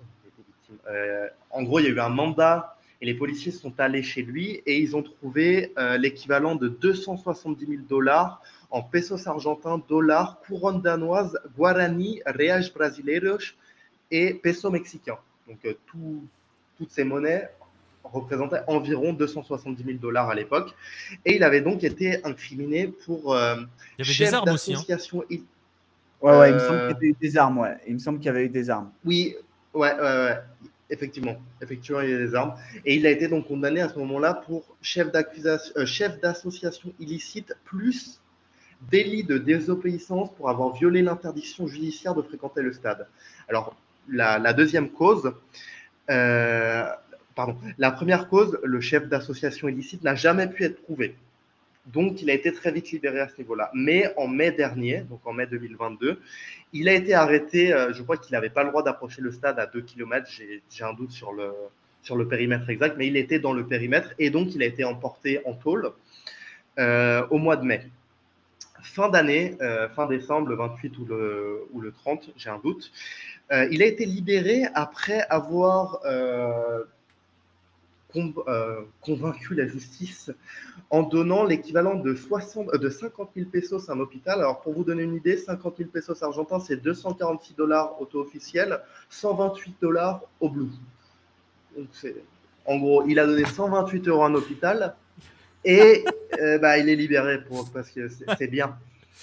Magnifique. Et donc là, ce qui se passe, c'est qu'on a un peu peur parce que c'est tout récent, ça fait un mois, ça fait un petit peu plus d'un mois. Et la, los borrachos del, del talón, ils sont concrètement divisés en trois. Et on a notamment, euh, on a notamment euh, quelqu'un du nom d'Ivan Mathias qui avait été euh, viré de la tribune et qui avait été retrouvé dans une vidéo lors du banderasso de River contre Racing, donc dernière journée du championnat de l'année dernière au mois d'octobre. Et lors de ce banderasso-là, il y a une camionnette qui était qui était rempli de. Enfin, il y avait certains dirigeants de River qui avaient été un peu secoués, bousculés, et les Barras Bravas réclamaient des entrées, euh, réclamaient d'être entendus.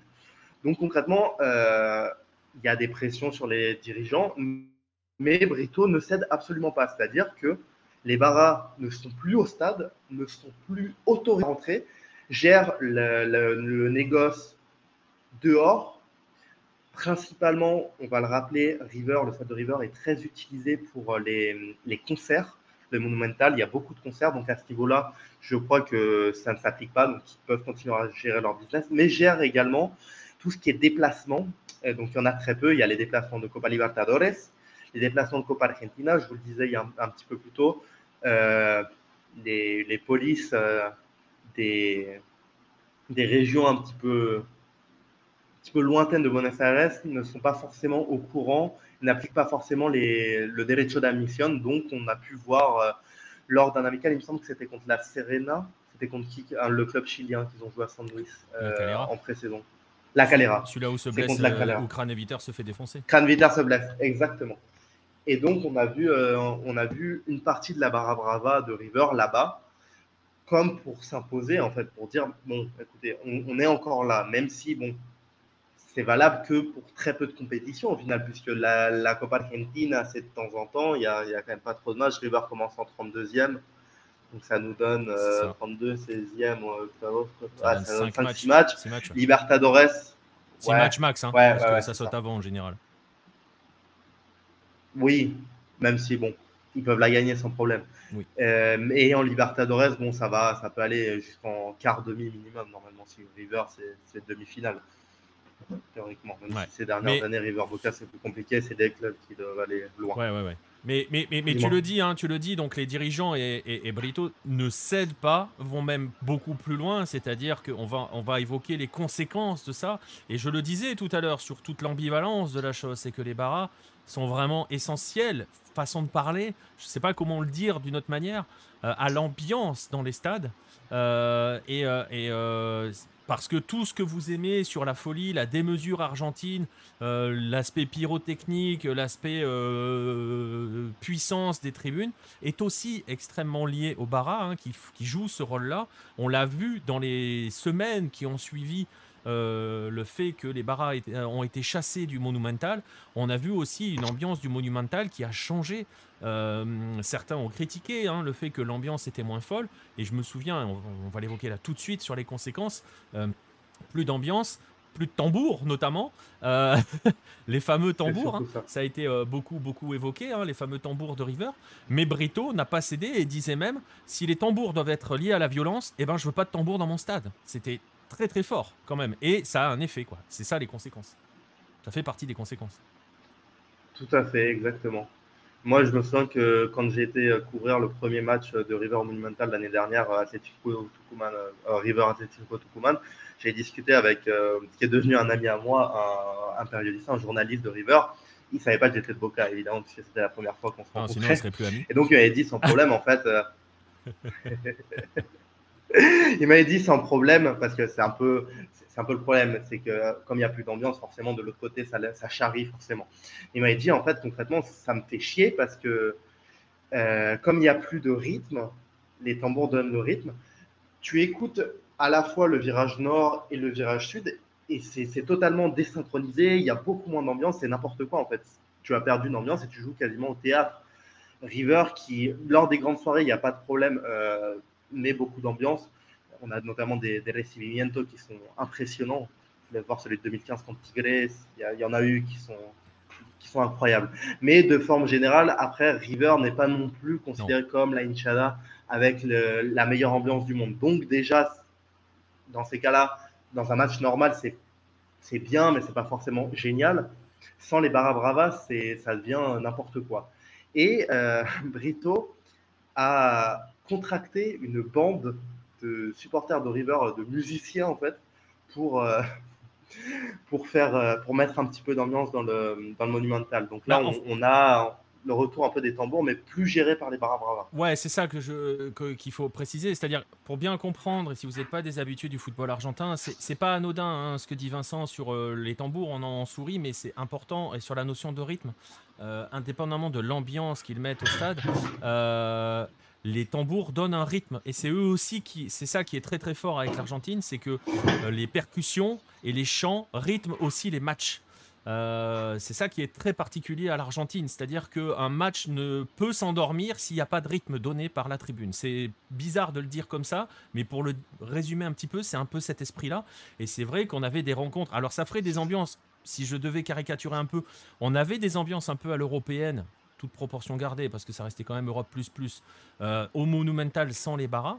Et là où c'est très fort ce que fait Brito, c'est justement, et tu le disais, de, de recruter euh, des, des musiciens de leur fournir des locaux dans lesquels ils peuvent entreposer leurs affaires de manière sécurisée parce que les barras avaient menacé de leur voler leurs instruments et tout et tout. Donc ils ont des locaux au sein du stade dans lesquels ils peuvent récupérer leur matériel, ils peuvent l'entreposer et tout, c'est surveillé et ils les ont ramenés dans le stade pour justement redonner un rythme aux rencontres et qu'on réentende le son des tambours. Et si vous écoutez, si vous suivez des matchs de football argentin ou si vous ne l'avez jamais fait et que vous allez le faire, vous remarquerez que la musique est extrêmement présente dans les stades. Faudra qu'on en parle un jour, tiens, de tout ça. La musique est très présente dans le stade et c'est elle qui dicte presque le rythme d'une rencontre. Elle l'accompagne, elle suit la rencontre euh, et c'est assez impressionnant par rapport à ça. Donc c'est pas un détail les tambours et la, phrase de Brito n'est pas un détail et ce qu'il fait derrière n'est pas un détail en voulant les ramener d'une autre manière.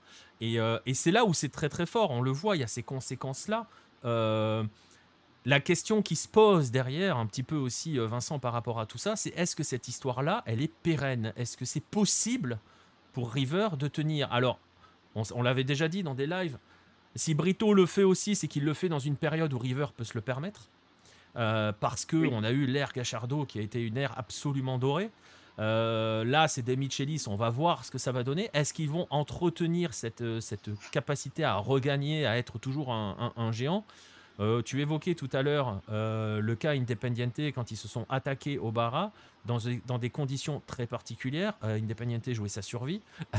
Donc, crise de résultats. Donc, c'était peut-être pas forcément la meilleure période non plus. On a vu comment ça s'est terminé. Pierre le disait dans le chat, ils ont retourné le, siège, hein, les Barras, concrètement. Est-ce que ce problème-là, et est-ce que la voie que montre River, est-ce que ce problème-là est soluble ou pas Et est-ce que cette voie entreprise par River peut être suivie par d'autres clubs? Pour moi, non. Ou servir de modèle. pour Je termine ma question. Servir de modèle.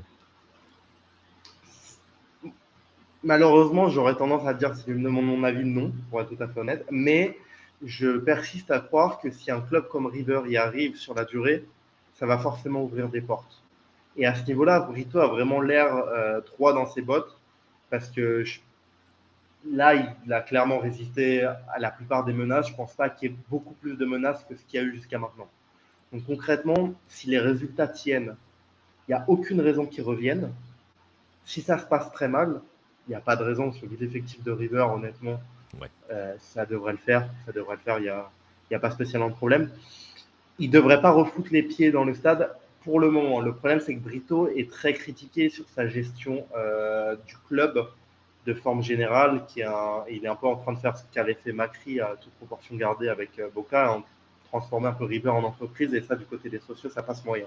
Mais à ce niveau-là, avec les sociaux, avec les barras, pardon, ce qui fait totalement respectable, et euh, pour vous donner un parallèle avec l'ennemi toujours, avec Boca, Riquelme, il n'y a pas longtemps, a dit, vraiment, il l'a dit comme ça, et je ne crois pas qu'il dit je salue, mais il a dit concrètement, les, los pibes euh, se bien. Donc les mecs derrière le, les mecs en tribune, en virage, se portent bien.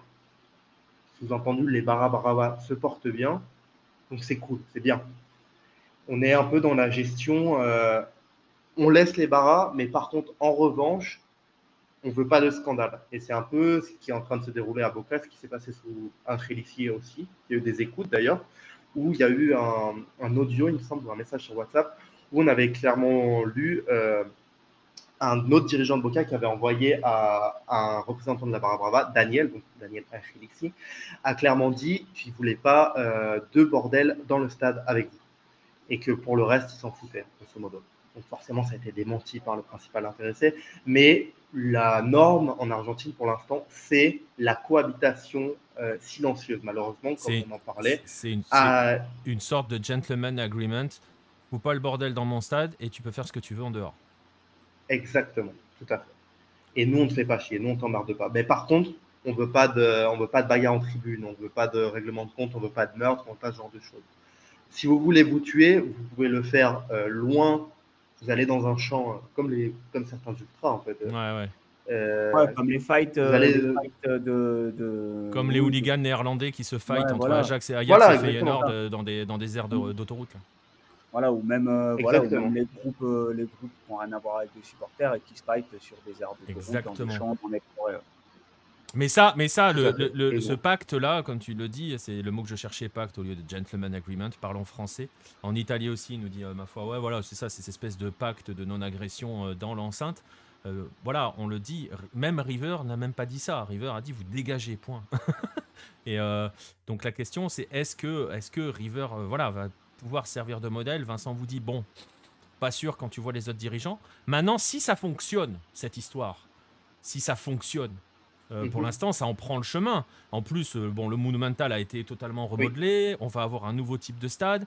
Euh, si ça fonctionne véritablement, on peut, on peut, on va essayer de terminer sur une note positive. On peut imaginer que derrière, ça, ça soit suivi par d'autres, quoi. Exactement. Après, le problème, c'est que c'est comme toujours, va falloir résister à la pression. Et le problème, c'est que les Barra ils n'ont pas froid, ils ont pas froid dans le dos quand il s'agit de menaces. Euh, on en parlait dans un live l'autre jour, par exemple, quand euh, Angelici Avocat avait évoqué l'idée et convoqué une, euh, une réunion pour quitter la Bombonera et construire un autre stade, il y a eu certains baraques qui sont entrés à la réunion et qui ont mis deux, trois coups de couteau, tout simplement. Donc, il va falloir résister. Et ça, malheureusement, on parle de, on parle de beaucoup d'argent, beaucoup de pouvoir. Vous avez vu les Barra Brava les Barras sont surtout euh, protégés parce que c'est gangréné en fait. Le système est totalement gangréné, donc ils ont les juges avec eux et on paye un peu les policiers à droite à gauche.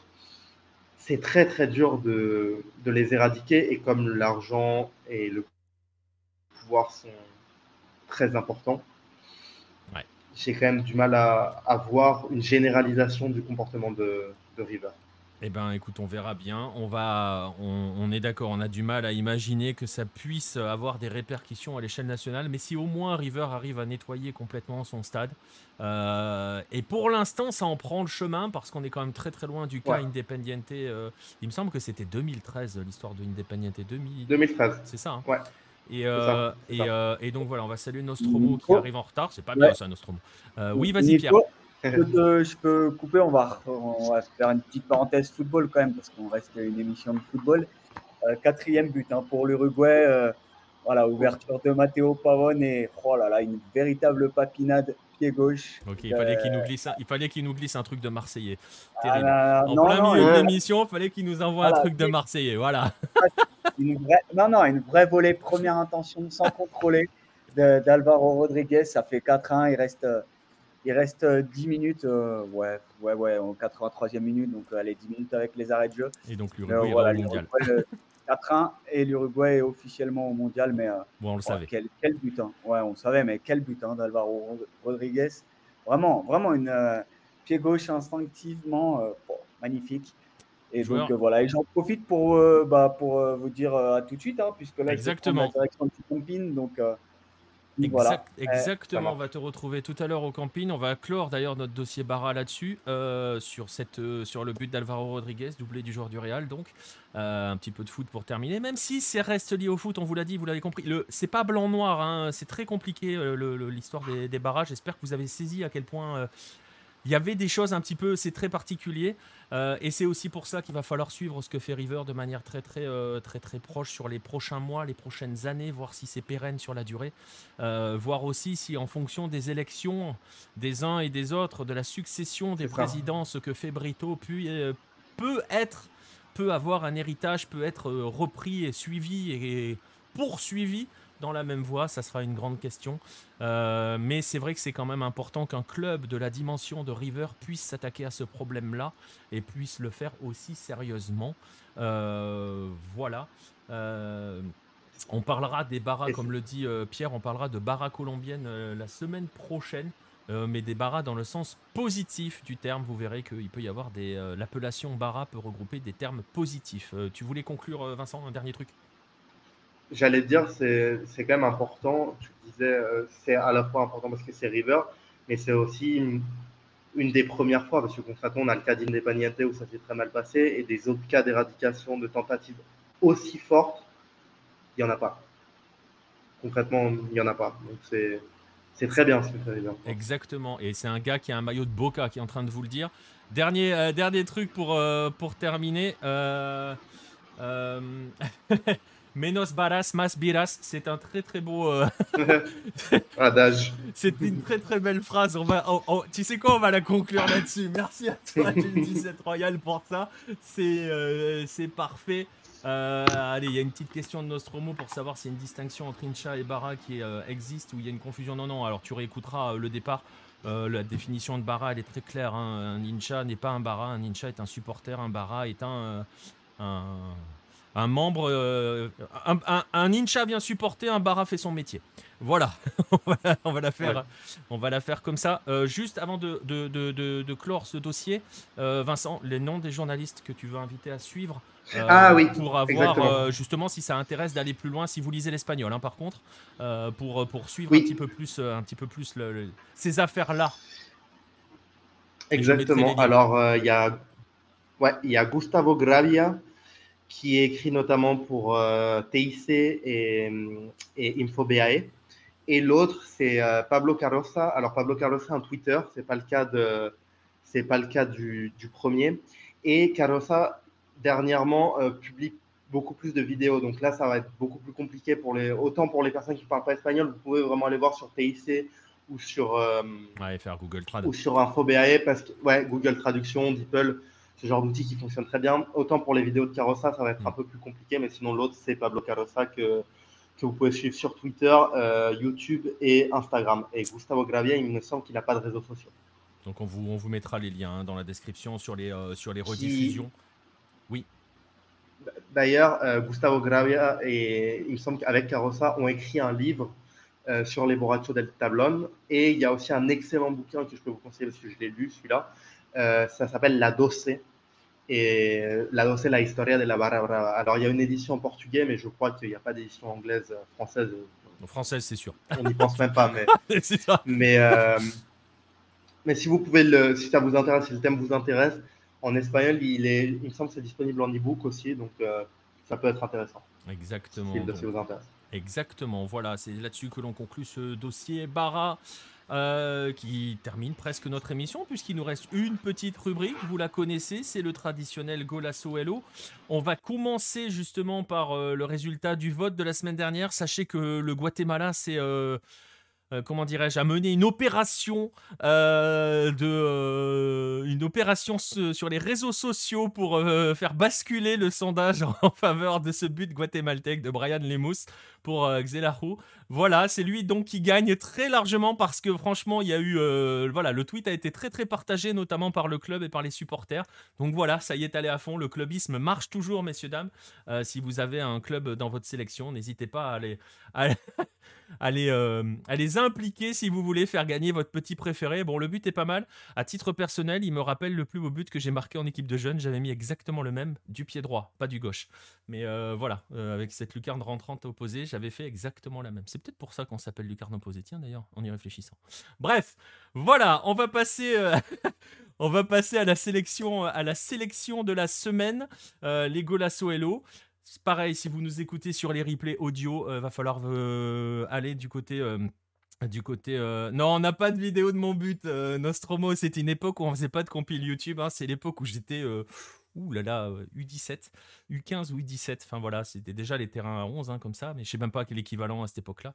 Et voilà, c'était de cet endroit-là, du pied droit, et j'avais été chercher la lucarne à l'opposé. Mais bon, voilà, il n'y a pas de vidéo à cette époque-là, on faisait pas de compil et il n'y avait pas YouTube, hein, donc ça n'existait pas. On faisait, faisait même pas de VHS, tu vois. Bref, on va passer à la sélection de la semaine parce que là, il y a des vidéos. Ça va arriver. Je le disais, si vous nous écoutez sur des podcasts audio, je vous invite à vous tourner vers euh, YouTube pour voir justement ces buts.